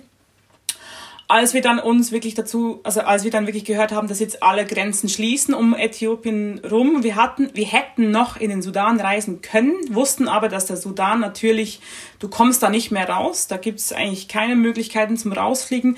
Das ist ein Land, das äh, wieder mal kurz vorm Bürgerkrieg gestanden ist. Äthiopien ja auch, ist ja jetzt wieder Bürgerkrieg da. Ziemlich schlimm. Ähm, in der Region, wo wir da waren, bringen sie jetzt sich gegenseitig wieder um, also massenweise. Ähm, und ja, wir haben das halt gut beobachtet und haben dann auch schnell gemerkt, dass es ernst wird und dass die Grenzen zugehen und du willst nicht in so einem Land eingeschlossen werden. Das ist nicht, wie du in Thailand eingeschlossen wirst oder irgendwo in Südamerika. Ich meine, wenn du in, in da kannst du Monate in Peru irgendwo sein, da, da passiert dir nichts, oder? Aber Äthiopien ist generell ein sehr spezielles Land. Die Leute sind sehr aggressiv. Ähm, das hat eine lange NGO-Geschichte da, äh, die leider nicht gut äh, gemanagt wurde, nie gut gemanagt wurde. Und, und ähm, diese Leute waren sehr missverstanden in den Hungersnöten, die es damals gab und so. Und deswegen sind die sehr aggressiv gegenüber Weißen mhm. ähm, und sehr fordernd. Und wir hatten ja schon sowieso immer mit dem ähm, zu kämpfen. Also da musst du immer wieder ein bisschen aufpassen, dass sie die nicht Steine anschmeißen oder mit Peitschen oder irgendwie sowas oder dir Sachen kaputt machen oder Ui. so. Ähm, und es ist schon, also viele Leute, das ne, ist eines der dicht besiedelsten Länder der Welt. Und dann ähm, sind wir halt zurück nach Addis Abeba, weil wir wussten, wir müssen jetzt raus. Und das war natürlich eine mega, das war so eine schlimme Entscheidung, so eine Reise abzubrechen. Ne? Und dann sind wir da zurück und haben mussten alles organisieren, weil ich wusste, ich habe das, ich habe das einfach, ich habe das gespürt. Ich wusste einfach, das wird bald alles zugehen alles wird einfach so zugehen, dass man nichts mehr machen kann. Und dann haben wir innerhalb von vier Tagen organisiert, dass wir einen Flug nach Frankfurt hatten ähm, mit der Lufthansa. Ja. Ähm, und äh, wir haben eine, einen Typen gefunden, einen Agenten, ähm, der äh, Tulpen exportiert. Aus Äthiopien. In Äthiopien werden ganz viele Tulpen produziert. Äh, nach Europa und der hat uns dann geholfen, unsere Motorräder ins gleiche Flugzeug zu bringen. Eigentlich mit hey. einer Kiste, die mit Tulpen voll gewesen wäre. Ich muss gerade an ähm, das Interview mit Carola denken, äh, die auch äh, mit, mit Tulpen und Rosen aus Kenia ihr Motorrad äh, verflogen hat. Ja, also wie es manchmal so geht. Lustige Exportgüter, wo du nicht mal weißt, dass Tulpen aus Äthiopien kommen. Ich, ich, dachte, wir sind aus Holland, aber ja, anscheinend nicht. ähm, und dann äh, mussten wir halt innerhalb von vier Tagen alles organisieren. Wir haben die letzten Plätze, wir mussten First Class fliegen. Also meine Eltern waren so nett, dass die uns First Class Tickets gebucht haben, weil wir wussten, dass wir keine Tickets mehr bekommen. Wir waren auf der zweitletzten Maschine, die Äthiopien verlassen hat. Also First Class dann auch aus dem Grund, dass du halt äh, diese Tickets bleiben dann am längsten bestehen. Ja. Und die Chance, dass dein Sitz nochmal vergeben wird, ist am kleinsten. Oh, okay. Also das ist der Grund Weil es gibt viele Doppelbuchungen. Mhm. Ja, auf das, ist, äh, das kenne ich auch. Ne? Da stehst du am Flughafen und sagst, ja, leider ist voll. Ja, wie, ich habe da ein Ticket. Genau. Ja, genau. Pech. Ja, ja. Das, das, interessiert dann niemand mehr. Ja. Und wir waren wirklich das absolut zweitletzte Flugzeug, das Äthiopien verlassen hat. Wir haben ein Schweizer Ehepaar getroffen, ein älteres Ehepaar. Wir haben, ich hab, musste die wirklich mit allem, was ich konnte, überzeugen, dass sie Äthiopien verlassen. Die haben einen riesen, äh, so einen mega äh, teuren äh, Mercedes viel, Lastwagen, viel, viel Lastwagen, viermal viel Lastwagen, dass sie den da zurücklassen und sicher einstellen konnten. Die wollten da bleiben und sagten, ja, das ist in drei, vier Wochen wieder vorbei. Und ich so, hm. nein, das ist es nicht. Ihr müsst jetzt Ihr müsst jetzt fliegen. Ich musste denen fast noch ein, Bu ein, ein, Ticket buchen. Ich wollte die da raus haben, weil ich wusste, die Leute waren so aggressiv auf der Straße zu uns, weil die uns ja für, dafür verantwortlich gemacht haben. Hm. Die haben uns Corona nachgesch... Ja. Du ja. konntest nicht mehr in Supermärkte einkaufen gehen, weil du weiß, also Supermärkte gibt es da gar nicht, aber in kleine Läden einkaufen gehen. Ähm, ich, so. Also äh, ein kleines Beispiel, ich musste dann einem japanischen Motorradreisenden, der konnte keine SIM-Karte mehr kaufen. Der durfte den Laden der durfte nicht einfach betreiben. nicht mehr, den, den, haben sie nicht in den Laden reingelassen, mhm. weil er halt äh, ja, asiatisch. asiatisch. aussieht. Und dann bin ich als Weißer, hast du dann irgendwie so den, den Bonuspunkt irgendwie, also die behandeln sich ja irgendwie auch ein bisschen rassistisch, aber als Weißer kommst du dann immer rein also Trotzdem noch. Ähm, aber ähm, und dann musste ich ihm eine SIM-Karte kaufen, damit er dann äh, wieder Internet hat und sich dann einen Flug buchen kann. Mhm. Also es gibt dann mhm. ganz viele Probleme, äh, also, also kleine Probleme, die dann brenzlige Situation. Ja und, und äh, ja. man muss auch verstehen, dass Addis Abeba hat kein fließendes Wasser in dem Sinn. Also du hast keine Wasserrohre, wo Wasser rauskommt, sondern du hast immer nur ähm, Tanks mit Wasser und da hast du halt plötzlich kein Wasser mehr. Du hast kaum Internet, du hast nicht regelmäßiger Strom und das ist die Hauptstadt. Ne? Du hast keinen Supermarkt. Also einen Supermarkt im westlichen Sinne gibt's nicht in Addis Abeba.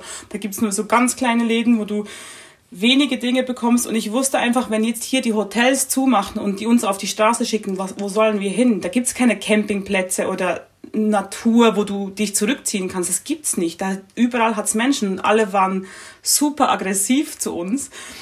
Und wir sind da wirklich einfach einfach noch rausgekommen und die Grenze ging ja dann nur nochmals letzten Oktober für eine Woche auf da sind dann unsere Freunde, die wir zurück, also denen wir geholfen haben, rauszufliegen, die sind dann kurz reingeflogen, haben in Mercedes-Truck genommen und sind dann über die Grenze nach Kenia.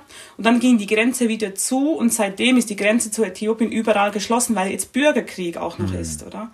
Also wir wären da einfach. Und da, da, die Schweizer Botschaft wollte uns nicht helfen. Nicht. Ui. Das hat die in Scheiß interessiert, dass wir da sind. Ja. Ähm, die meinten so, ja, wir sind ja auf eigenes Risiko eingereist und ich so, ja, wir wussten ja nicht, dass gerade eine weltweite Pandemie ausbrechen wird. Na, wusstet ihr ja auch nicht. Und da hätte, man hätte uns einfach wohl da gelassen. Oh. Also das war schon heftig. Ah, ja. ja. das war schon so ein bisschen äh, unschönes, unschönes Ende. Ja, ja genau, weil, weil solche Geschichten, also ich, ich weiß eben halt, Peru ist halt auch schwierig gewesen da, auch mit, mit Aggressivität. Ich glaube jetzt nicht so schlimm wie Äthiopien, aber da war mhm. eben halt zum Beispiel die deutsche Botschaft, niederländische Botschaft, die dann Reisenden, die da auch gestrandet sind, geholfen hat, äh, noch Flüge zu organisieren, als die Flughäfen mhm. schon alle dicht waren, dann mit Militärflugzeugen und solche genau. Sachen. Also es hatte halt natürlich dort sicher viel mehr Touristen. Ich meine, in Äthiopien, ja, stimmt, ich glaube, ja. wir waren vier Schweizer, die da waren. Ich glaube, da war es ja ist, sonst ja. niemand mehr. Es ist, es ist dann schon ein, ein Stresslevel, ja, was dann ich, wirklich hm. extrem hoch ist. Und ähm, äh, ja. Aber ihr habt Du geschafft. musst dich dann wirklich. Mhm. Ja, ja. Ihr ja. seid da noch rausgekommen und ja. seid jetzt wieder äh, wohlbehalten zu Hause in der Schweiz genau. mit euren genau. Motorrädern. Genau. ja ja, das äh, sind wir auch froh, dass wir diese Dach auch zurück äh, bekommen haben und, und von Frankfurt tatsächlich noch quasi nach Hause fahren konnten. Also ihr seid noch nach Frankfurt in die Schweiz. ja, noch. genau. Ja, wir sind ja. von Frank wir schön. konnten tatsächlich doch nach Hause fahren. Also hey, irgendwie. Zumindest auf den ja. eigenen Mopeds. genau. Ja, genau. ja, das war so ein bisschen eine Entschädigung dafür, dass das halt nicht ganz so geendet hat, wie wir uns das gehofft in haben. In der Schweiz hat es uns dann mit Regen und Hagel begrüßt. Und dann sind wir dann pitchnass angekommen und das, äh, das war dann auch gut so. Äh, ja. genau. Ja. Was für eine Geschichte.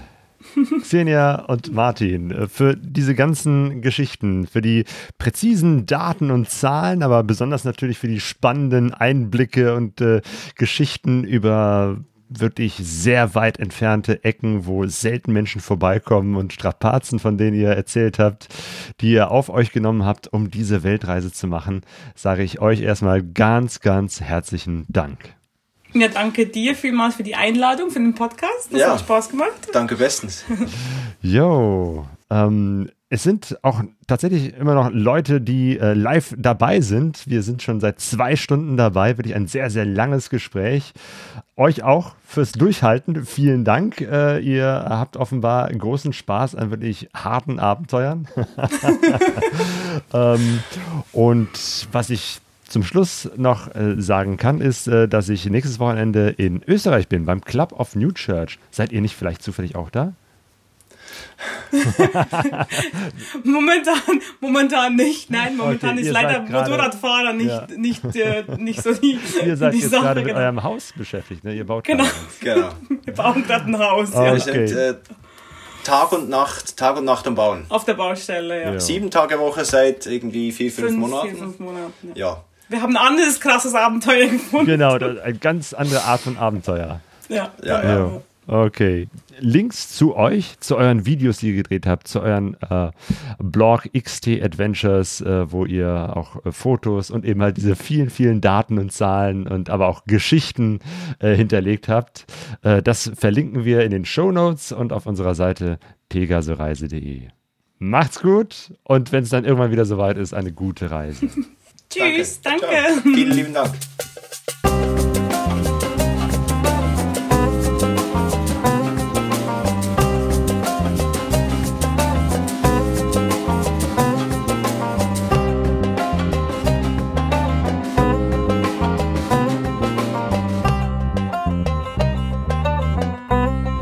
Pegaso Reise